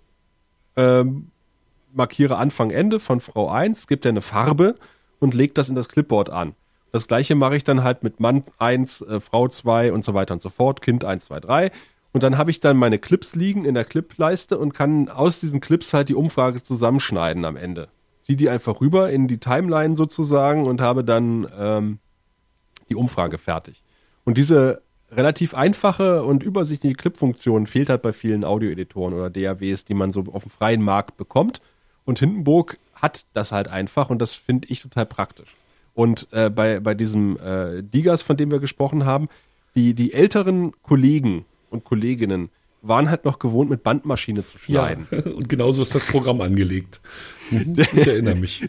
Deswegen äh, fragte ich nach dem feststehenden Tonkopf. Also ihr müsst euch das so vorstellen, wenn ihr jetzt Audacity habt zum Beispiel, dann äh, läuft da so ein dünnes rotes Band, äh, wenn ihr was abspielt, mit dem Ton immer mit und bewegt sich von links nach rechts über den Bildschirm und äh, zeigt quasi die Stelle, an, dem ihr grade, an der ihr gerade seid, mit dem Tonkopf in Anführungszeichen. Und äh, um den äh, Kolleginnen und Kollegen, die mit Band geschnitten haben, den, Über den Umstieg in die digitale Welt zu erleichtern, gibt es halt diese Funktion mit dem feststehenden Tonkopf. Der steht quasi in der Mitte des Bildschirms. Das sind zwei gegeneinander versetzte Dreiecke sozusagen. Es ist auch optisch so ein bisschen einem Tonkopf äh, nachempfunden. Und äh, das Audiomaterial zieht an diesem Tonkopf vorbei die, die Wellenform sozusagen, wie ein äh, virtuelles Tonband. Ähm, da muss man sich erstmal dran gewöhnen, aber es ist für den schnellen, dreckigen Schnitt saumäßig gut. Ja, es kann sehr praktisch sein. Also ich vermisse Easy Track wirklich ein bisschen. Also schnell wie mit Easy Track bin ich mit Star Trek lange nicht. Ja. So, weil es sind ein paar Funktionen einfach nicht so logisch und einfach. Und ähm, dazu muss man auch sagen, bei, bei EasyTrack ist es sogar so, dass die Wellenformen extrem vereinfacht dargestellt werden. Ja, genau. Ne? Man sieht also nicht jeden einzelnen Zacken, sondern man sieht wirklich nur so, so ein Brett. Aber dieses Brett ist äh, von der Software her gut erzeugt. Also sprich, wenn man ans Anfang, an den Anfang oder das Ende dieses Bretts geht, dann haut es auch hin. Also dann ist es auch Ja. der Punkt, den man will. Genau. Ne? Das ist schon äh, durchdacht. Und du siehst schon relativ eindeutig, was ein Äh ist. Ja, zum Zum Beispiel, Beispiel. ja. Da hat man dann irgendwann ein Auge für, weil dann das ist unverkennbar sozusagen auf der Wellenform. Und du hast äh, zum einen dieses äh, virtuelle Band, was vorbeiläuft, dann kann man diese Clips aus diesem Band und dann kann man die natürlich im Mehrspur-Editor, der auch mit drin ist, äh, zusammenfügen. Und dann kann man halt sagen, okay, man hat halt oben die Tonspur, dann kann man noch ein bisschen Musik drunter legen und noch äh, eine Spur für Effekte. Das ist der Easy Track, der hat drei Spuren. Der Multitrack hat halt mehrere und ist ein bisschen von der Bedienung leicht anders als beim Easy Track. Was zum Beispiel auch total praktisch ist, äh, du kannst Elemente gruppieren und die als eine Datei Oh ja. dann weiter verarbeiten und schneiden. Ähm, was sehr praktisch ist und an der Stelle, wo dann irgendwie alle ineinander reden, kannst du sagen, okay, Gruppe auflösen und dann, dann schneidest du die Spuren individuell, dann fügst du wieder zusammen und dann äh, hast du, dann kannst du als Gruppe weiterschneiden. Total praktisch. Und wie gesagt, so schnell wie mit den Programmen äh, schneide ich mit keinem anderen. Mhm. Ja. Äh, Was, was da relativ auch gut dran kommt, äh, ist MP3 Direct Cut. Kennst du das?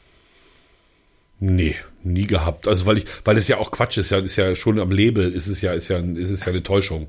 Also man kann in MP3 nicht schneiden. Man Doch, kann nur das ist- MP3 öffnen, dann wird es aber zu Vollformat für die Zeit, in der du es bearbeitest und dann speichert es wieder als MP3. Das geht aber relativ ohne Konvertierung. Du merkst sie nicht, aber sie muss ja passieren. Und das ganze Programm ist auch wirklich nur, lass mich lügen, ein paar hundert Kilobyte groß. Und du kannst äh, auch, ähnlich wie beim, beim EasyTrack, Schnitt, das ist zum Beispiel auch eine Funktion, die fehlt mir bei den meisten, Schnitt vorhören. Du markierst einen Bereich und kannst dann in die, äh, kannst dann hören, was du markiert hast, was bei den meisten Audioeditoren möglich Kannst ist. es aber dass auch überspringen. innerhalb des Bereiches hörst. Du kannst aber auch sagen, ich möchte alles außerhalb des Bereiches hören. Dann wird der Schnitt quasi Simuliert. Hm. simuliert. Dann kannst du hören, ah, okay, ich habe zu viel weggeschnitten oder ich habe zu wenig weggeschnitten.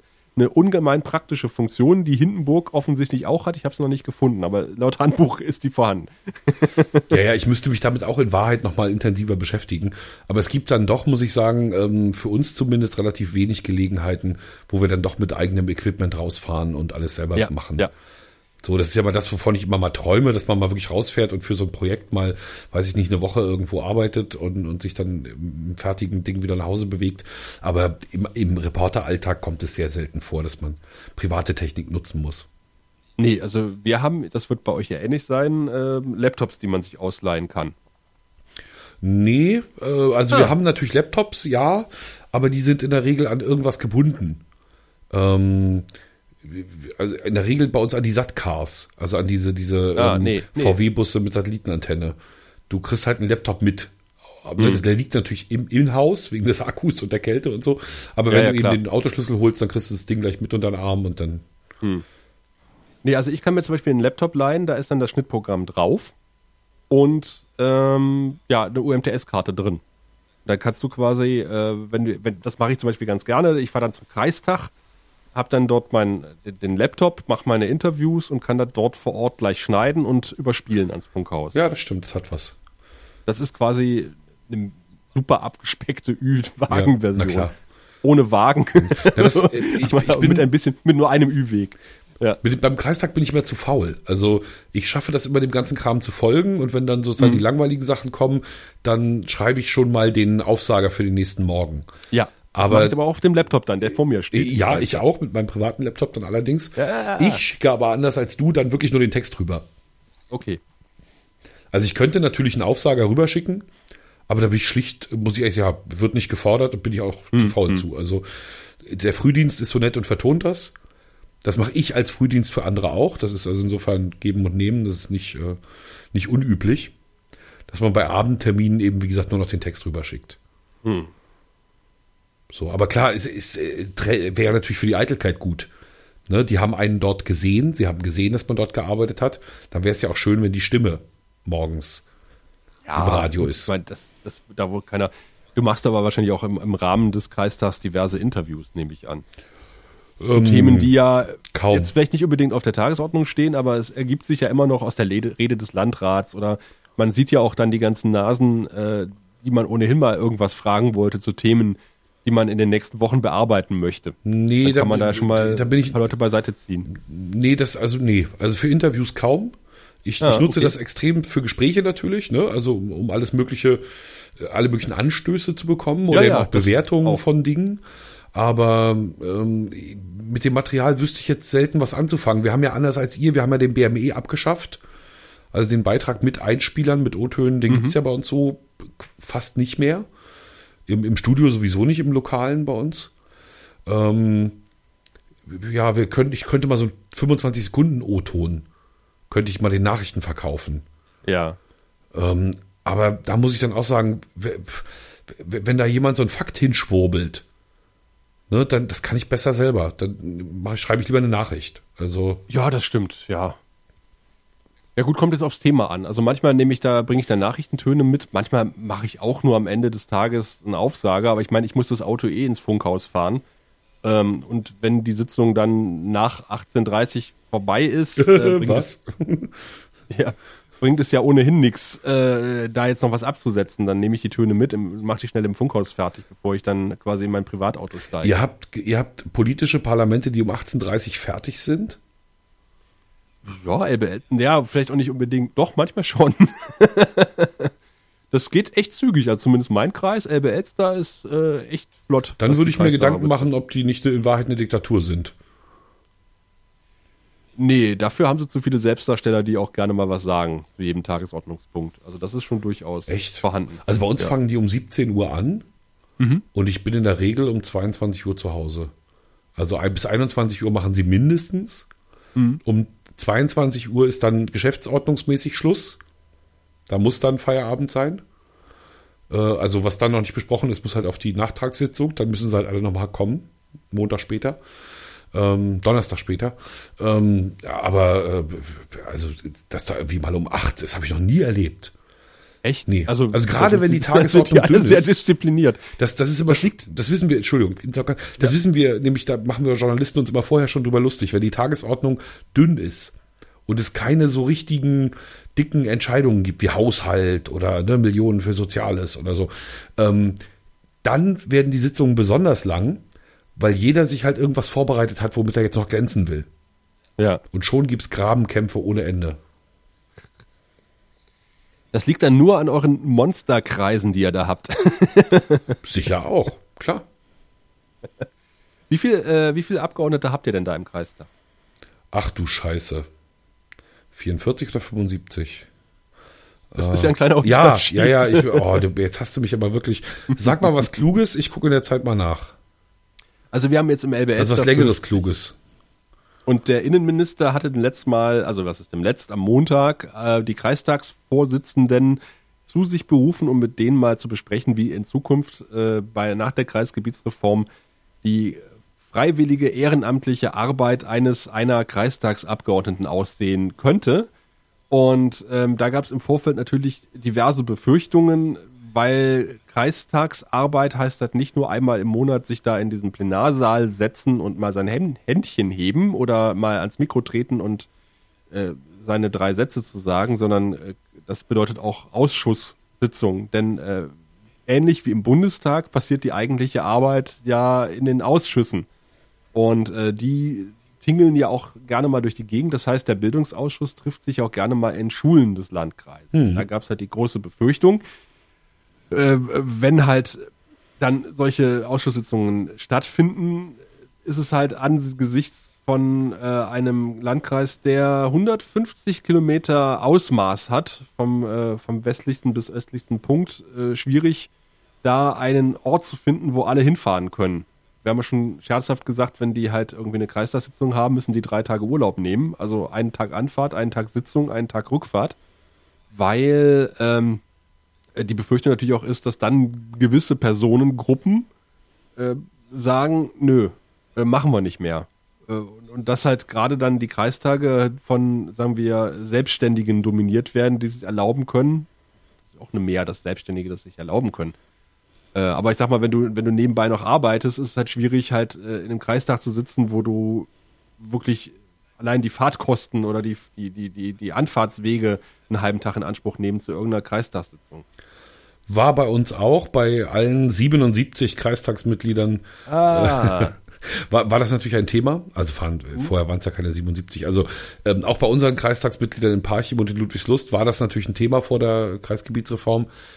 Ähm, es ist dann aber relativ geräuschlos beerdigt worden. Okay. Also ja, das ist richtig, dass die Wege weit sind. Natürlich für einen Abgeordneten aus Beutzenburg, was ganz im Westen ist, äh, sind es halt irgendwie anderthalb Stunden Fahrt und eher noch ein bisschen mehr bis nach Plauerbsee, was ganz im Osten wäre. Ähm, aber äh, also irgendwie regt sich jetzt auch keiner mehr auf. Also hm. mit den Kreistagssitzungen macht man so, dass man sowohl als auch macht. Ne? Also dass einfach der, also beide ehemalige Kreissitze ja, bespielt ja. werden im Wechsel. Parchim Ludwigslust, Parchim Ludwigslust. Die Ausschüsse können das ja für sich beschließen, wie sie das handhaben. Ne? Und klar, natürlich passiert es dann mal, dass jemand komplett durch den Kreis fahren muss, aber ich, ich habe den Eindruck, dass da haben sie sich alle mit arrangiert. Aber es war am Anfang der, das Einzige, wo du auch so ähm, die Kreisgebietsreform ein bisschen fassbar machen konntest. Mhm. Ne, also ich erinnere mich an die Berichterstattung vor der Kreisgebietsreform. Es war unglaublich schwer, weil natürlich der Journalist immer fragt, was ändert sich für den Bürger? Ne, und da war relativ schnell klar, für den Bürger ändert sich fast, also eigentlich spürbar nichts. Mhm. Es werden ein paar Schilder ausgetauscht. Der Busbetrieb heißt plötzlich anders. ähm, ja, und dann musst du aber schon überlegen, ne? Also. Ja, ja, hier ist es halt zum Beispiel so, dass der Elsterkreis und OSL-Kreis ja natürlich beide städtische Krankenhäuser, äh, kreisliche Krankenhäuser haben, Krankenhausgesellschaften. Und da liegen halt zwei Häuser, Tja. sagen wir, Luft, Luftlinie 30 Kilometer auseinander. Halt, und da ist halt die Frage, lohnt sich das, wenn das halt unter einer kreislichen Gesellschaft passiert oder werden dann Häuser zusammengelegt? Und äh, die große Befürchtung ist halt, ich kann auch nur weitertragen, was mir die, was mir die Politiker so sagen, ähm, was ich auch ein Stück weit nachvollziehen kann, äh, ist, ist, halt die Kreisumlage, über die wir ja im Vorgespräch auch schon gesprochen haben.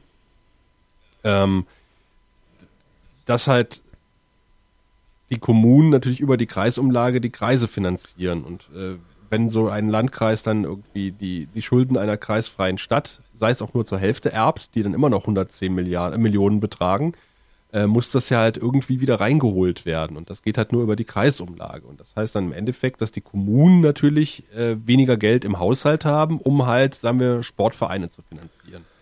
Also da kann natürlich schon passieren, dass die, dass die Kommunen da am Endeffekt äh, draufzahlen. Ja, aber die Frage muss doch eine andere sein. Also nur weil es zwei Kreise gibt und jeder unbedingt ein eigenes Krankenhaus haben möchte, muss es ja nicht sinnvoll sein, im hm. Abstand von so und so viel Kilometern zwei Krankenhäuser zu haben. Ne? Also Krankenhausgesellschaften kann man fusionieren. Das haben die hier in, in, in Mecklenburg sogar gemacht mit Diakonie und Landkreis. Mhm. Also die haben ein kirchliches Krankenhaus in Ludwigslust fusioniert mit einem Kreiskrankenhaus in Hagenow. Und das firmiert jetzt eben als eine Krankenhausgesellschaft. Ähm, das kann man, also, ne, also erstmal, wenn man das möchte, wenn man beide Häuser so wie sie sind erhalten will, dann kann man ja einfach die Betreibergesellschaften fusionieren und fertig. Ne, dann sollten das zumindest nicht mehr Kosten sein als vorher. Hm. Aber generell muss man natürlich die, die, die Anwesenheit von Krankenhäusern auch in einem bestimmten Raum denken. Ne? Wie viel braucht ja. man? Und wie sollten sie verteilt sein, damit alle Bürger gleichermaßen Zugang haben zu den gleichen Leistungen?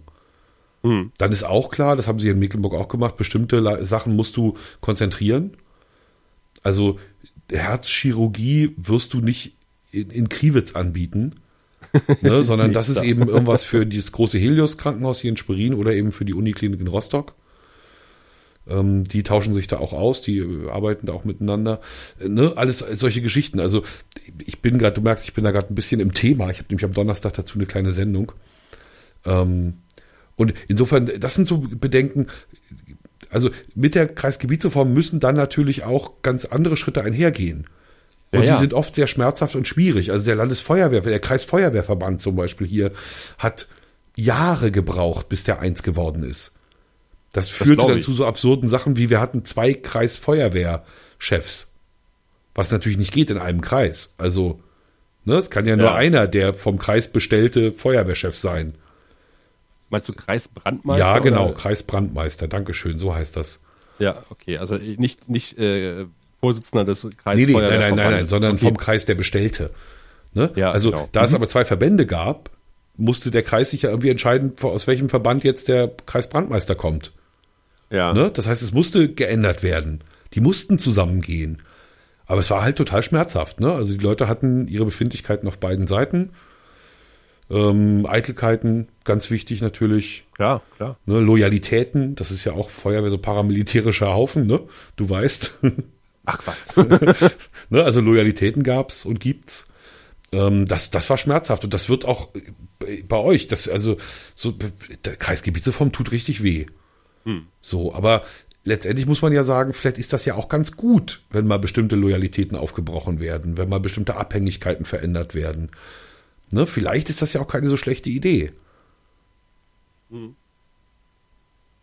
Ja, ich habe es ja schon gesagt, in, also in, in der Stadt Cottbus äh, wäre das vielleicht gar nicht, wirklich gar nicht mal so schlecht. Wo ich ja auch schon gesagt habe, da weiß vielleicht mancher Mitarbeiter gar nicht, ob er Kreis oder Stadtverwaltung gerade ist. Und da mal so ein bisschen durchzufeudeln, ähm, tut der Verwaltung vielleicht gar nicht mal so schlecht. Nein, wir haben jetzt gerade wieder so ein, so ein Ding, das haut auch wieder. Also schade, ich war nicht vorbereitet. Ne? Ich hätte natürlich sofort die Gegenrede haben können. Ähm, der Landesrechnungshof hat heute einen Bericht vorgelegt, läuft bei uns gerade durchs Programm und da wirft er unter anderem der Landesregierung vor, die Kommunen ähm, intransparent zu finanzieren. Ne? Also einmal natürlich klar die klassische Mittelausschüttung. Ne? Jede Kommune hat so und so viel Einwohner, pro Einwohner gibt es so und so viel Geld. Ähm, dazu aber gibt's natürlich noch Hilfefonds und Sonderfonds und hier kann die Gemeinde noch was kriegen. Ne? Und das hat der Landesrechnungshof gesagt, das ist total intransparent. Und dann hat er gesagt, hey, ähm, ihr klagt hier immer rum, liebe Gemeinden, dass es euch so schiete geht. Ähm, ihr habt 110 Millionen plus gemacht letztes Jahr. Das ist ja Mhm. erstmal nicht so ohne. Ja, klingt natürlich gut, ne? Und was sie dann aber auch sagen, aber ich glaube nicht angemessen betonen, es gibt halt extrem arme Gemeinden, also wirklich extrem arme Gemeinden, wo du auch keinen äh, Schimmer am Horizont siehst, ne, weil sie einfach strukturell am Boden sind, nicht weil sie irgendwas falsch gemacht haben, sondern weil sie an einem falschen Ort liegen, ne, die, Ja, ja. keine, überhaupt kein Gewerbe haben, aber es gibt ja genug Gründe. Ne, und dann noch viele Ausgaben, weil hier irgendwie eine Straße und äh, Schule oder so. Ja, oder weil halt Anfang der 90er da ein Gewerbegebiet gebaut worden ja, ist. genau, wo sie jetzt noch abzahlen. Ja, genau. Genau, sowas gibt's einfach Was, in, was in Massen. Oder die berühmte Kläranlage. Ja, also furchtbar. Das ist, so eine Dinge gibt's halt. Ja. Und ähm, dass da das Land noch überhaupt keine Antwort gefunden hat. Ne? Also, und- ach so, und das ist im Gegenzug gibt's eben wiederum Gemeinden, die haben goldene Bürgersteige. Ne? Unsere Ostseebäder, ähm, ja, da ist keins arm, um Himmels Willen. Ne? Also die Lage macht's. Aber da habe ich doch gelesen, die gehören in der Regel einem Patriarchen. Nicht in der Regel, aber es gibt so einen Fall, ja. Den fand ich auch hochinteressant. Den Artikel finden wir leider so schnell nicht mehr, aber es war ähm, ein Artikel, der sehr schön die Verflechtung eines einzelnen Mannes in einer Gemeinde zeigte und auch zeigte, dass man tatsächlich mit Geld eine ganze Gemeinde regieren kann. Geht. Fand ich total spannend. Mhm. Ich habe den auch gelesen. Das war's, ja. Naja, jedenfalls gibt's da jetzt, also da bin ich sehr gespannt, wie, wie da jetzt die Parteien darauf reagieren. Ähm, es soll so eine, so eine Reform geben, des, äh, äh, also es soll ein anderer Modus gefunden werden, wie den Gemeinden, wie die Gemeinden Geld kriegen. Es wird jetzt auch bei uns irgendwie ein bisschen enger, das müsste ja bei euch auch kommen, ne, dass wir bald aus dem Soli nichts mehr kriegen. Ja, genau. Ne, dann sind wir ja ganz schön am Arsch erstmal. Ich bin gespannt, was das noch alles. Weil klar, im Moment, ne, im Moment freuen sich alle. Niedrige Zinsen, äh, Schulden werden zurückgezahlt, bababa, ne, so. Was kostet die Welt? Aber, hm, mal abwarten. Naja, müssen wir mal gucken. Also vor, vor ein paar Jahren haben wir alle noch äh, gesagt, wir haben zu viele Polizisten und wir haben zu viele Lehrer. und jetzt müssen wir händeringend Nachwuchs uns äh, akquirieren. Naja, Also ich, also da, da sind wir ja hergekommen. Größere Strukturen müssen nicht Schlechtes sein. Und ich denke, wenn man es halbwegs intelligent macht, dann muss man es doch hinkriegen, dass man auch mit größeren Strukturen Geld spart. ja. Und ich kann auch das Argument nicht, nicht äh, nachempfinden, dass, dass für den Bürger dann der Staat zu weit weg ist. Weißt du, wenn er so. Nee, ich meine, denken wir doch mal ernsthaft drüber nach, wann waren wir das letzte Mal äh, privat bei irgendeiner äh, Kreisverwaltung, um irgendwas zu erledigen. Genau, man eigentlich Also- nur fürs Auto, ne? Und Sozialamt, irgendwas für Kinder, äh, Kindergeld oder was weiß ich was. Ja, also mit, mit dem Landkreis hat meine Mutter jetzt als Bewohnerin eines Dorfes echt nichts zu tun. Müll läuft, läuft einfach, da musst du dich halt nicht groß kümmern. Ähm, Ja, Nah- warte mal. Nahverkehr, okay. Wenn, wenn sie zur Säge greift, um einen Baum umzusägen, da steht ganz schnell Mitarbeiter vom Landkreis da. Das kann passieren, Du, ja. du, du. das darfst du nicht. Wobei, vielleicht musste auch, also ich weiß gar nicht, muss da nicht erstmal die untere Ordnungsbehörde daherkommen? Also die, die von der Stadt, von der, von der, vom Dorf, von der Gemeinde? glaub, Wenn ich das richtig im Kopf habe, äh, hat die Gemeinde da erstmal nichts zu melden, weil das ist alles äh, Landkreis. Jeder Baum ist Landkreis. Grünflächenamt. Außer die kommunalen Bäume. Aber selbst wenn die Kommune zu viel von ihren eigenen Bäumen umnietet, kommt irgendwann der Kreis und sagt. Hm. Also äh, Baumfällungen muss ich beim Kreis beantragen, nicht bei der Gemeinde. Okay. Ein Traditionsfeuer dagegen, wie jetzt bei Ostern äh, ansteht, melde ich bei der Gemeinde an. Ja, ein Brauchtumsfeuer, ne? Ein Traditions- und Brauchtumsfeuer. Ja, nicht größer als ein Kubik. Schick. Ja. oh, ich, Ja, ich habe mir dann, als ich im Forst war, gleich mal den Unterschied zwischen Raummeter und, äh, und Festmeter erklären lassen. ja, Äh, bitte, das war mir bisher auch nicht ganz klar. hilf, weißt hilf du- uns. Ja, Na, ich habe also immer gedacht, auf. dass, äh, dass es einen Ja. Unterschied gibt zwischen Raum, also es Raum und Festmeter eins ist und dass es aber einen Unterschied gibt zu Kubikmeter, nämlich bei Holz wird, werden ja nicht die, alle Lücken ausgefüllt.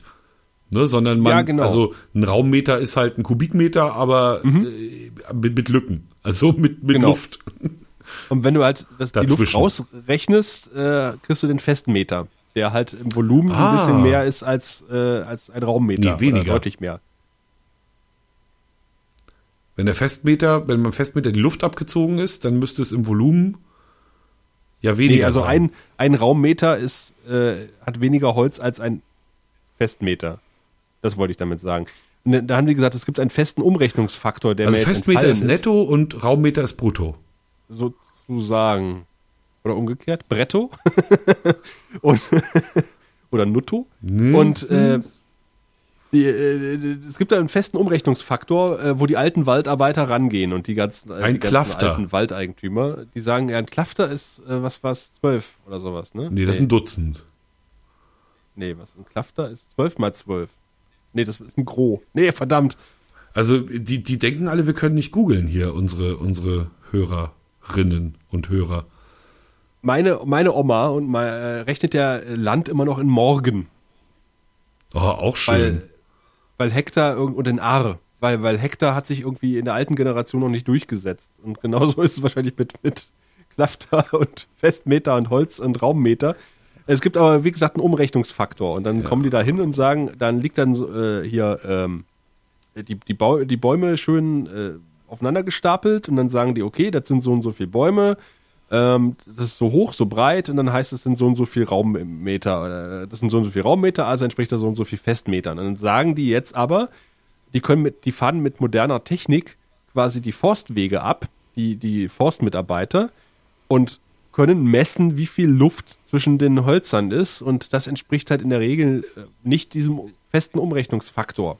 Und dann gibt's halt Diskussionen, äh, weil die Leute kommen halt mit diesem Umrechnungsfaktor und die sagen, nee, nee, wir haben das vermessen. äh, in der Realität sind da so und so viel Festmeter in diesem Raummeter. Aber es wird noch viel schlimmer übrigens, ne? Ricky. Vom Längenmaß leitet sich das Ach, alte Raummaß für Scheitholz ab. Ein Klafterholz entsprach einem Holzstapel mit einer Länge und Höhe von je einem Klafter. Die Tiefe dieses Stapels entsprach der Länge der Holzscheite und damit in der Regel drei Fuß, also, weiß jeder, 0,5 Klafter. Das Volumen eines das? Klafters Scheitholz betrug also nur 0,5 Kubikklafter. Dies wiederum entsprach je nach Gegend drei bis vier Meter beziehungsweise zwei bis drei Festmetern Holz. Das altpreußische Klafter entsprach 3,339 Kubikmetern. In Österreich war ein Klaf- Klafter äquivalent mit 3,386 Kubikmetern. Aber ihr wart nie preußisch, ne? Da oben. Äh, wir hier nicht, nee. Okay. Wir Weil- waren dänisch, wir waren. Warte mal, habe ich doch gerade nachgeschlagen neulich, wem wir alle schon zugeschlagen wurden. Also wir, wir waren auch mal, also wir waren ja mal Wallenstein auch. Ne? Weil Wallenstein war ja mal hier Chef. Der von Schiller? Ja, äh, der, der, der eine Wallen, natürlich, der Wallenstein. Hm? Ja, ja. 30-jähriger Hab ich Krieg. gelesen. Hm? Habe ich gelesen. Hm? So, wie gesagt, die Dänen hatten mal Wismar. Nee, aber du willst ja auf was Bestimmtes hinaus, wa? Ich will auf, auf was Bestimmtes hinaus, nämlich, äh, das hat mir der, der Förster auch erzählt, ähm, dass die Preußen wirklich sehr rigoros waren ähm, und dass quasi bevor die Preußen da irgendwie äh, an Macht gewonnen haben, halt auch die Lausitz mehr oder weniger äh, weites Land war. Wo weit und breit halt irgendwie kein Baum gestanden hat, sondern halt irgendwie ein bisschen Sumpf war oder halt ein, der, der, die Nebelschwaden zogen. Und die Preußen sind einfach immer hingegangen, haben geguckt, äh, Sandboden, machen wir Kiefer drauf. Lehmboden, setzen wir Fichten drauf. Und äh, haben halt konsequent aufgeforstet in ihrem Territorium. Und deswegen hat er die Eifel halt äh, sehr viele Fichten, äh, weil da auch die Preußen halt Jahr, jahrzehntelang waren und halt da auch äh, wie bescheuert Bäume gepflanzt haben. Und da merkt man halt, wenn ich das so richtig im Kopf habe, wenn man hochfährt, bei euch sieht man halt äh, weniger Bäume als bei uns in der Landschaft herumstehen. Ihr habt natürlich auch schon welche, ja, aber äh, nicht in dem Ausmaß wie Brandenburg. Ne, das äh, müsste man dann mal an den Zahlen von Waldfläche überprüfen, weil ich kann es so nicht glauben. Ähm, Ich glaube, Brandenburg ist eins der waldreichsten Bundesländer. Also bei uns herrscht halt sehr viel Mischwald vor. Also das, was eigentlich ja. Wald sein sollte, nämlich ein gesunder Mischwald, ähm, gibt's hier noch relativ häufig. Du hast dann eben, wenn du nach Westen kommst, einen sehr viel sandigeren Boden und entsprechend natürlich dann auch Bäume, die damit können. Und das ist dann natürlich Nadelbäume. Wächst dann aber auch kein Weißkohl. Nee, wahrscheinlich nicht. Ja, nee. Aber er hat mir auch noch was ganz Interessantes erzählt, das wollte ich dann auch nochmal als Thema irgendwann mal aufgreifen und mit den entsprechenden Leuten mal telefonieren, weil die, das habe ich schon mal erlebt, die Uni hat nämlich dort ein Projekt in diesem Wald ähm, oder auch in verschiedenen Waldstücken in der Region. Und zwar äh, schmeißen die Großkadaver in den Wald und äh, Elefanten? stellen zum Beispiel äh, oder, oder Mammuts oder Steptosaurier und ähm, äh, haben überall Kameras aufgestellt und äh, fahren auch regelmäßig raus und, und gucken sich an, was passiert mit dem Kadaver. Also äh, welchen Tierarten dient das als Lebensraum oder als Nahrungsquelle? Ganz interessant, weil natürlich die Maden dann kommen und die Maden dienen wiederum Vögeln als Nahrungsquelle und der hat gesagt, es gibt halt in, ähm, in deutschen Wäldern, speziell in preußischen Wäldern, keine, äh, keine Großkadaver mehr, so richtig, die da rumliegen und verrotten. Weil äh, das wird halt alles von Jägern aus dem Wald geräumt. Oder es wird halt von Jägern erlegt und die äh, lassen auch. in der Regel halt nicht das, das Reh da rumliegen, sondern holen es halt raus. Ähm, und er hat gesagt, das ist äh, total spannend. Er, er unterhält sich auch regelmäßig mit denen. Und äh, der hat gesagt, die haben unter anderem ähm, einen Weißkopfseeadler äh, aufgenommen, der sich da verlustiert hat an der Leiche. Und der ähm, natürlich die, die ganzen Rahmen ver vertrieben Das- hat, die erstmal mit dem Vogel überhaupt nichts anfangen Das sollen konnten. weil ganz faule Viecher sein, diese Weißkopfseeadler. Die sollen echt lieber Aas fressen, als dass sie sich vernünftig auf die Jagd machen. Habe ich auch gehört. Mhm. Ja, ja. Und der hat natürlich dann erstmal klar gemacht, wer der Chef ist. Und er hat gesagt, ist schon ein sehr imposantes Tier, so ein Weißkopfseeadler. Und die haben irgendeinen Geier äh, tatsächlich dort gefilmt. An, an so einem Kadaver. Das ist schon heftig. Also, Ja, wo äh, soll also denn der hergekommen sein? ja, das fragen sie sich auch. Also echt Tiere, die überhaupt nicht indogen sind bei uns, ähm, die aber offensichtlich halt irgendwie teilweise über Brandenburg hinwegfliegen. Und wenn sie da halt irgendwie so ein Großkadaver sehen, äh, dann schnappen sie auch schon mal zu. Na, oder es ist so eine Geschichte wie mit den Nandus, ne? Also die, da hat, da Ja. hat sich mal jemand einen Geier halten wollen, hat dann gemerkt, hey, so viel Aas habe ich doch nicht vorrätig in meinem Alltag und äh, hat ihn dann freigelassen. Das kann natürlich auch sein. Ähm, oder so ähnlich wie mit den Nutrias in Cottbus, die ja einer Spreewald-Pelzfarm entfleucht sind. Unseren Nandus geht's mittlerweile auch richtig gut. Das werden immer mehr. Also es war so, dass huch, im, im Spreewald irgendwie so eine Nutria-Farm war. Das wird Zu jetzt ein. Loriot-Dialog, ne? Du redest einfach weiter über Nutrias und ich weiter Ja. über Nandus. Und der Hörer bastelt sich das dann so zusammen. Und dann kamen irgendwann mal äh, Tierschützer, selbsternannte, und haben die Tiere befreit. Und die haben sie natürlich im Spreewald breit gemacht und äh, sind jetzt auch gerne noch in Cottbus äh, gesehen und gefüttert, was sie eigentlich mittlerweile, glaube ich, bis 2000 Euro Strafe versehen haben, die Nutrias zu füttern. Na, die Nan Aber die vermehren sich fleißig weiter. Die Nandus waren ja ausgebüxt und aus einem kleinen Bestand ist ein großer geworden und der rennt jetzt so in der Schalsee-Region rum und frisst den Bauern wirklich die Felder leer. Das Problem ist, dass ein Nandu nicht erfasst ist in dieser Ausgleichskasse. Ne, du kriegst ja für alle möglichen Katastrophen, hier Heuschrecken Mhm. etc., kannst du ja als Bauer so einen Ausgleich kriegen, aber nicht für Nandus, weil Nandus gibt's halt nicht. Nandus sind Großvögel. Ne? Genau, Nandus sind kleine Straußenvögel. Ja, also so hell, äh, sehen fast ein bisschen aus, aus, eher fast ein bisschen wie Kraniche, wenn man so ganz, aber in Wahrheit ist ein Laufvögel und, und recht robuste, aber eben nicht so groß wie Strauße oder so, sondern deutlich kleiner. Aber wenn davon mal so 150 dein Feld flügen, dann ist halt auch Feierabend. Und es gibt immer öfter Unfälle mit Nandus. Das glaube ich. Die sind ja halt den Straßenverkehr auch nicht gewöhnt, ne? Nee, das kennen die nicht. Nee. Ist bei Ihnen zu Hause? Naja. Also jedenfalls, das ist unsere. Und die Pfahlbohrmuschel natürlich, aber das ist eine andere Geschichte. Ah, die wahrscheinlich durch den, äh, nicht Suezkanal, wie heißt denn der zwischen Afrika und äh, Asien? Der ist mit Schiffen gekommen einfach. Also durch, Doch, durch der- welchen das Kanal auch der immer. Suezkanal. ja, der neben Ägypten ist. Der Suezkanal. Im, im äh, der Brauchwasser das der äh, Schiffe. Rote Meer mit dem Mittelmeer äh, verbindet. ja. Genau. Atlas auf, Hm? nachgucken. Ja, Atlas, auch so eine schöne Sache, ne? Braucht kein Mensch mehr. spannende Sache. Ich habe den, also meine Frau hat ihre nochmal rausgekramt. Die Schulatlanten. Ja, Mhm. das ist aber quasi äh, schon ein Gesamtdeutscher. Wir hatten ja damals äh, dann die. Deutschland-Edition. Der, der Dirke Weltatlas Mhm. und äh, ein Teil der, der Schüler, also die Schule konnte sich bei Weitem nicht leisten, äh, mit der Wende sämtliche Atlanten auszutauschen, hatte dann äh, die Deutschland-Edition, wo dann äh, die äh, Bundesrepublik mit der DDR vereinigt war.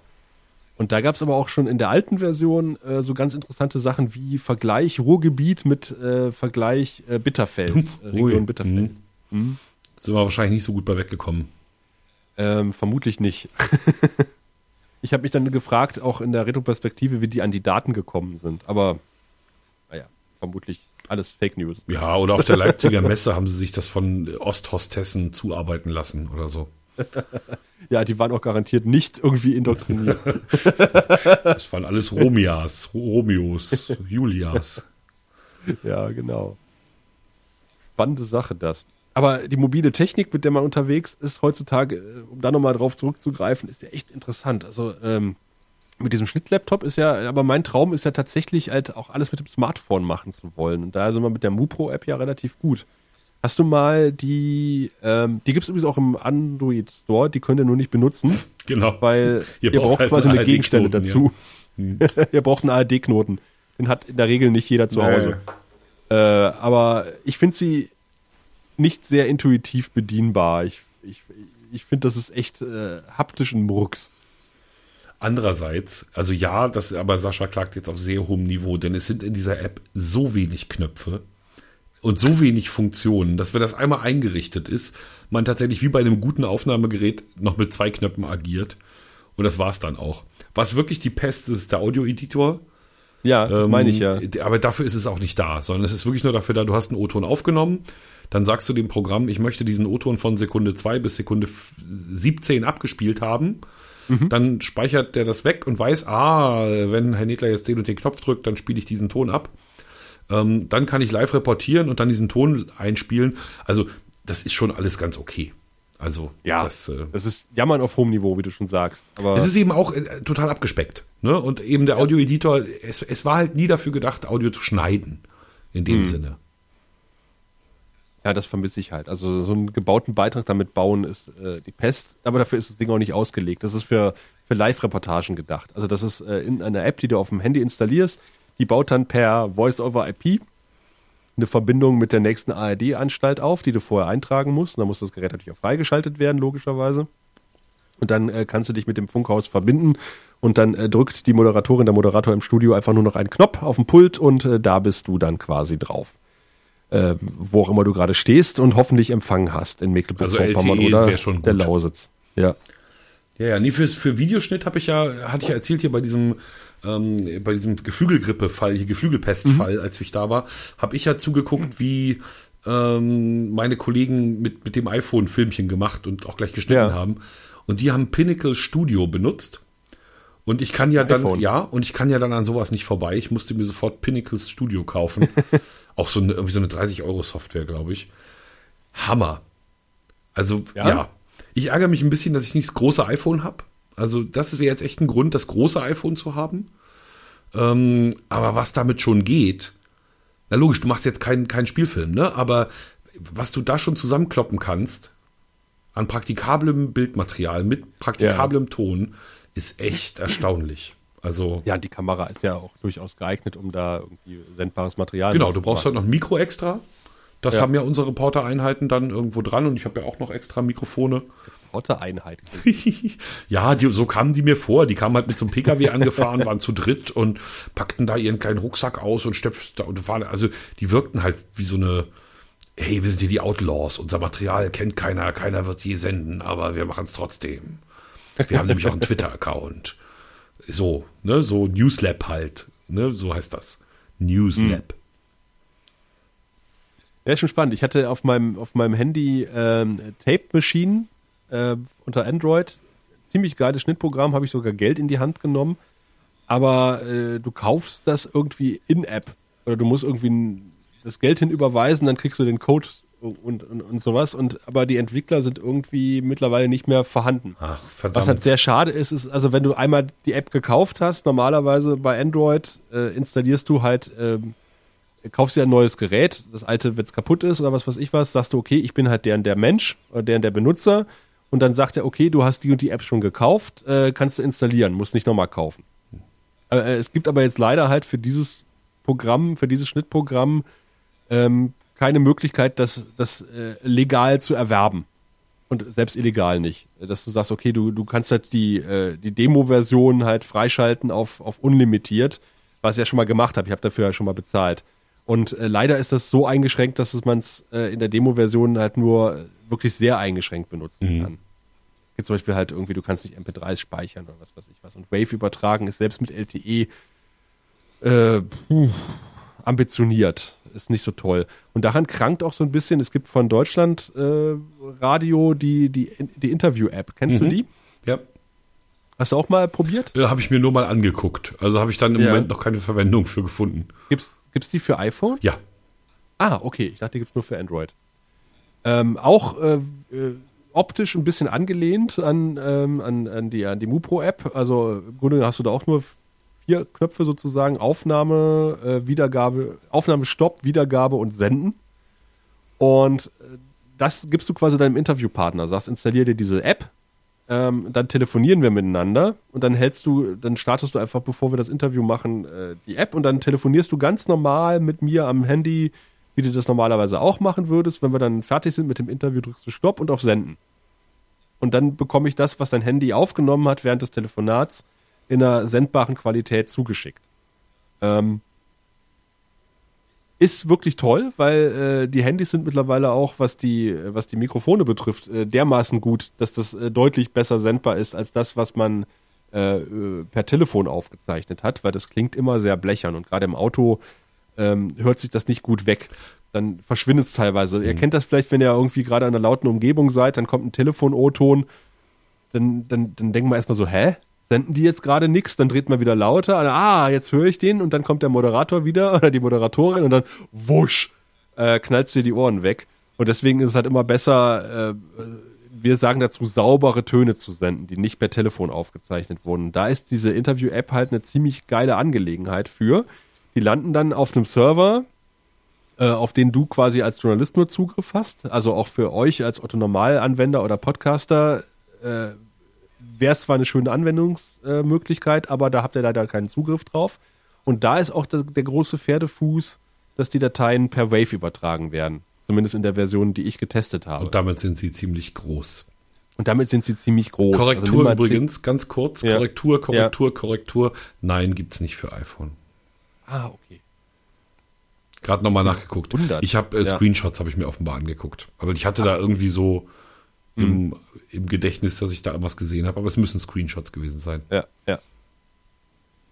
sieht halt so ein bisschen aus wie ein Field Recorder sozusagen, also wie so ein Aufnahmegerät, wie man es kennt. Äh, so, also man hat so eine Pegelanzeige und dann ein paar Knöpfe und, und das war's. Und man kann irgendwie auch nur vier Aufnahmen machen und dann müsste man halt irgendwie äh, mit, Hilfe von außen löschen. Das ist halt wirklich dazu gedacht, einem Interviewpartner, der technisch nicht bewandert ist, äh, ja, das Ding auf die App zu spielen oder die App auf sein Gerät zu spielen und mit ihm ein Interview aufzuzeichnen und die Töne dann zu verwenden. Mhm. Aber ich muss schon sagen, wenn ich jetzt mit, wenn ich jetzt äh, um ein Interview gebeten würde, ähm, und dann bittet mich der äh, Interviewende erstmal, ich muss auch irgendeine Software auf meinem Handy installieren. Also ich, so richtig praktikabel ist das ja nicht, ne? Nee, so richtig praktikabel ist es auch nicht. Aber ich sag mal, wenn du, wenn du jetzt äh, junge Leute hast, junge Interviewpartner, äh, dann kannst du denen schon sagen, wir machen ein Telefoninterview, bitte starte mal deinen Audiorekorder auf deinem Handy. Sowas ist ja defaultmäßig installiert auf, auf jedem Gerät. Ähm, dann machen wir das Interview am Telefon, leg das Handy einigermaßen äh, nicht allzu weit weg auf den Tisch, während wir telefonieren, dann schickst du uns die Aufnahme. Mhm, ja. Geht ja auch. Dann haben die natürlich einen Glastisch und vier Meter hohe Räume. Hm. Ja. Ist vielleicht immer noch besser als das, was am Telefon ist. Das muss man natürlich vorher mit denen absprechen, dass die halt in, in, einen nicht allzu hallenden Raum gehen. Aber wie gesagt, die, die Aufnahme oder die, die Mikrofone in den Handys sind mittlerweile so gut. Also für längere Aufnahmen mag das irgendwie praktisch sein, wobei ich bei längeren schon wieder überlege, ob ich die Leute dann nicht eher besuche. Ähm, bei kürzeren Sachen er erkenne ich den Gewinn wirklich nicht, weil ähm, ich habe gemerkt, dass Interviews so, jetzt nehmen wir mal hier Wosch und, und, und Gotti, ne, hier Radio 2, hm. was ich schon mal empfohlen ja. hatte. Die machen regelmäßig Telefoninterviews, eigentlich fast drei pro Sendung. Habe ich überhaupt kein Problem mit. Also finde ich tontechnisch völlig okay. Ich würde einen okay. Podcast wie den unseren nicht hören, wenn wir beide so Telefon klingen würden. Ähm, ne, weil das ist ja auch was, was ich auf länger und wo ich, ne, aber, aber bei so einem Interview, da fragt ja wieder einer nach und dann kriege ich wieder eine kurze Antwort. Da stört mich die, die schlechte Qualität überhaupt nicht. Hm. Na, ich sag mal, wenn, wenn sich's vermeiden lässt, dann hätte ich schon ganz gerne in sauber und nicht als Telefonton.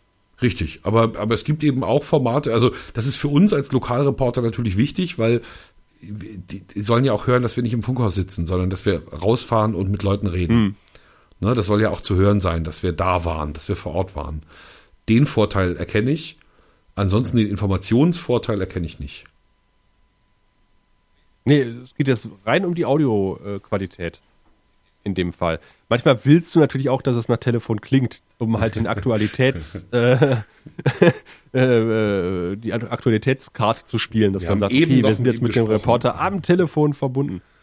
Wir sind so schnell, dass wir noch nicht mal einen Ü-Wagen hinkriegen konnten. Mhm, genau. Deswegen äh, telefonieren wir mit dem Reporter am Telefon. Wir hatten früher noch ähm, neben dem Aufnahmegerät äh, ein, ein, so eine Art Musiktaxi mitgenommen, ein Ucom. Kennst du das? Also Musiktaxi sagt mir was, ja. Gehörte damals sogar zu jedem Tonstudio. Das, was das, das ja. was auf sich hielt, damit es eben das Zeug auch versenden kann. So, so ein mobiles Gerät auch noch, was eigentlich nur dazu diente, in die eine Ecke steckst du quasi ein ISDN-Kabel, in die andere steckst du, äh, was steckst du da rein? XLR wahrscheinlich. Und äh, das wandelt quasi nur Audiosignale so um, dass man es per ISDN übertragen kann. Was natürlich dann besser, und dann tätigst du quasi einen Anruf über ISDN im Funkhaus und überträgst das Audiosignal, was deutlich besser klingt als über Telefon, aber du musst halt so eine Art Koffer noch mit dir rumschleppen, was mhm oh, bin ich froh, dass wir das, dass wir die Zeiten überwunden haben. das ist echt. Mit dem Gerät bin ich auch ein paar Mal rausgefahren. Denk das an ist, unsere äh, Altvorderen, die mit Tonbändern unterm Arm unterwegs waren, schwere ja. Mikrofone getragen haben und das Ganze dann noch nicht mal äh, digital überspielen konnten. Aber ich habe ein paar Mal zu unserem Ü-Techniker gesagt, als wir unterwegs waren, ich gesagt, Mensch, leben wir nicht in einer geilen Zeit eigentlich? So technisch gesehen. Ja, aber mit dem Umbruch mitmachen. Also die Zeit ja. ist vielleicht sogar noch ein bisschen geiler, wenn nachher alles funktioniert. Ne? Im ja. Moment ist ja noch viel Spielerei und viel ausprobieren, was geht und wie es am besten geht. Ähm, also es mag geiler sein, wenn dann alles geht. Ähm, aber Umbruch ist natürlich auch was Cooles, einfach. Ja, also, aber du weißt es zu schätzen. Also du weißt natürlich zu schätzen, äh, wie wenig du an Technik mit dir rumschleppst und wie schnell du irgendwelche Sachen ins Funkhaus überjuckeln kannst, weil du halt noch weißt, wie es früher war. Mhm. Ja, man, man muss eben nur, aber das ist ja sozusagen das, was unter Journalisten dann in dem Zusammenhang viel diskutiert und immer wieder diskutiert wird. Man muss natürlich nur aufpassen, dass man sich da von den Möglichkeiten nicht verführen lässt. Ne, dass das, Ja, also, klar. manchmal ist es ja auch gut, die Heimfahrt vom Dreh zu nutzen, um über Dinge nachzudenken. Ja. Ne? Oder noch mal ein, zwei Telefonate. zu hängen und was zu schneiden. Genau, ja, oder es ja. eben schon weggeschickt zu haben von dort. Ja. Ne? Weil die, die Stunde Reflexion, die ist manchmal ja auch intellektuell gar nicht so schlecht, wenn der Geist noch mal kurz äh, überlegt, was da, ob man gerade Ja, verarscht wurde oder. Aber bei den Überlegungen wäre es vielleicht auch manchmal gar nicht so schlecht, wenn man dann einfach nochmal auf das Material gucken könnte und sagen, okay, Das ist richtig. äh, ja. du baust ja quasi auf der Rückfahrt schon so im Kopf deinen Beitrag in der Regel. So. Und du weißt ja, was du ungefähr aufgenommen hast, was du ungefähr für Bilder hast und kannst sagen, okay, du kannst die und die Geschichte erzählen mit dem Material, was du jetzt da hast. Genau. Ähm, aber es hilft manchmal ungemein, wenn du dir schon mal Bilder angucken kannst oder nochmal ein Interview nachhören kannst. Da weißt du halt, okay, ich nehme die und die Stelle raus. Das, das verstehe ich auch nicht, weil da hatten wir früher, wir hatten VW-Busse und in diesen VW-Bussen gab's äh, hinten äh, sozusagen Doppelbank für den Reporter und vor ihm ein Tisch mit einem Fernseher. Unter dem Tisch war so ein Einschub für die Kamera. Da war die Kamera sowieso Ja. arretiert. Die war immer, wenn man gefahren ist, war die da reingesteckt und so fest festgemacht. Ähm, ne, Monitor ran und man konnte tatsächlich das Material von der Kamera im äh, Wagen gucken. Heute ist es ja viel einfacher. Der Assi nimmt einfach so eine kleine Digitalkarte hinten aus der Kamera, würde sie in einen Monitor, ein, ein, ein lesefähiges Endgerät, ne, ein kartenlesefähiges Endgerät stecken und du könntest gucken. Das wäre ja eigentlich Ja. überhaupt kein, kein Ding. Aber darüber macht sich keiner Gedanken. Das äh, scheint, also bei uns scheint das gar, gar kein Thema mehr zu sein.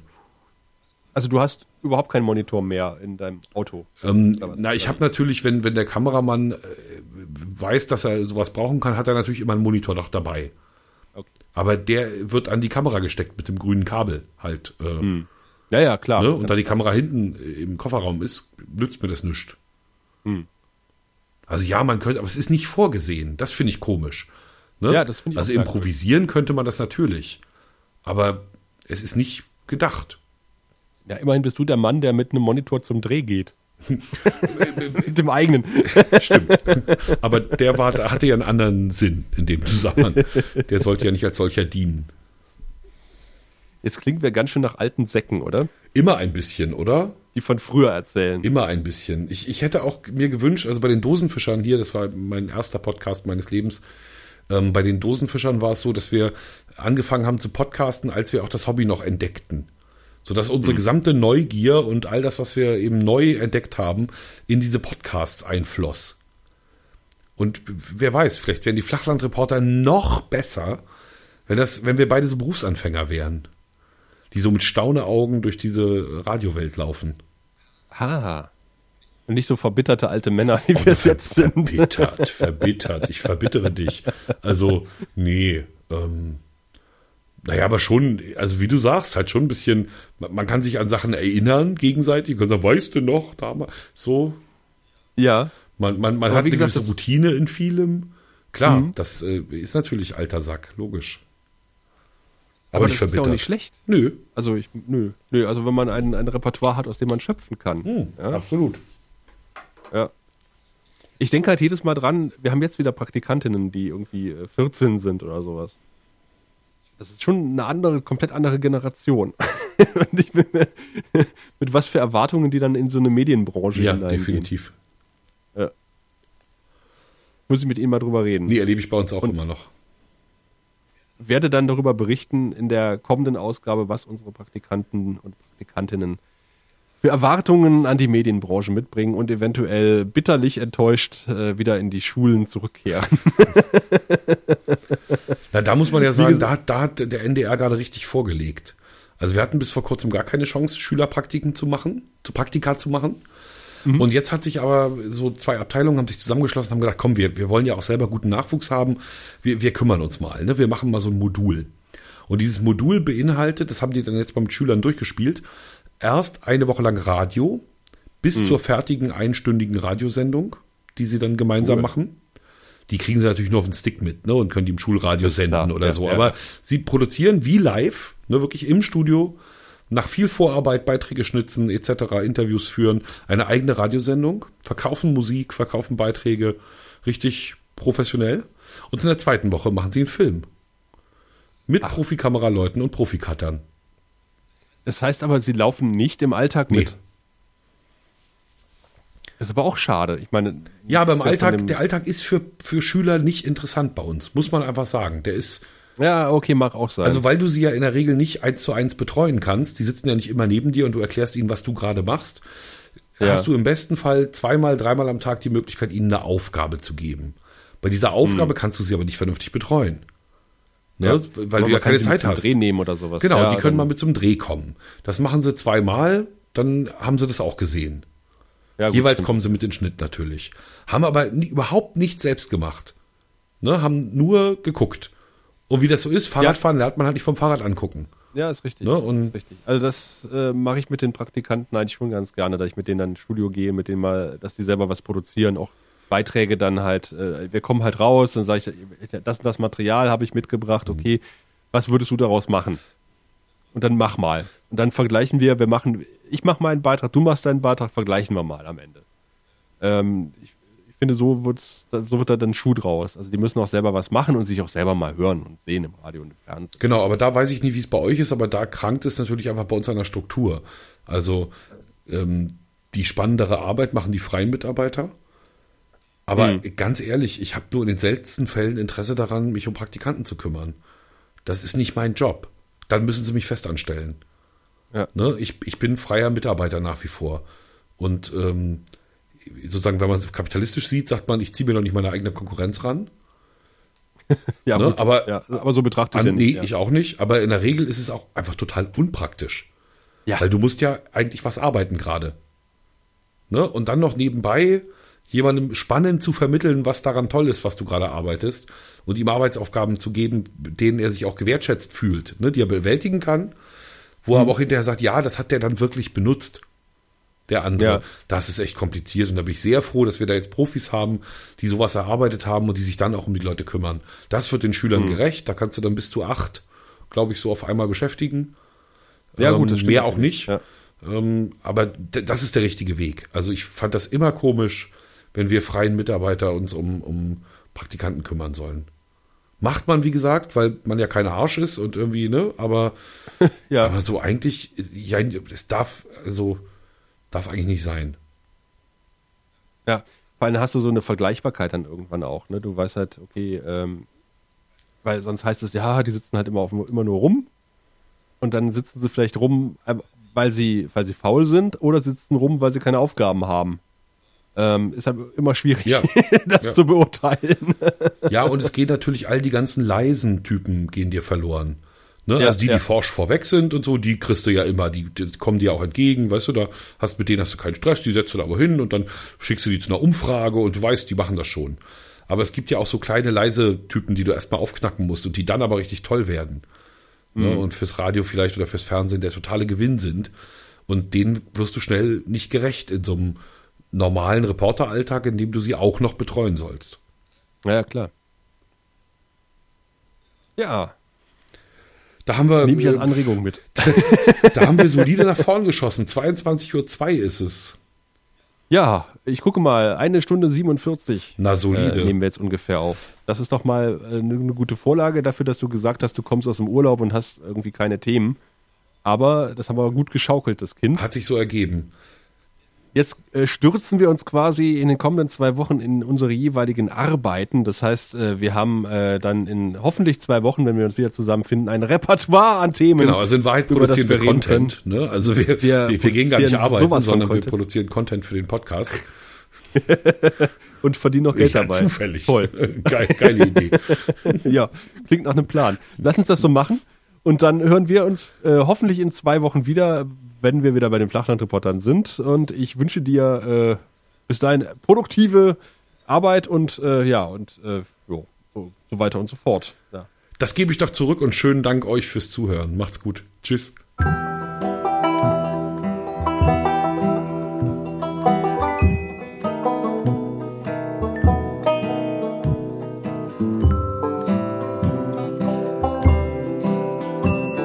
Die Flachlandreporter.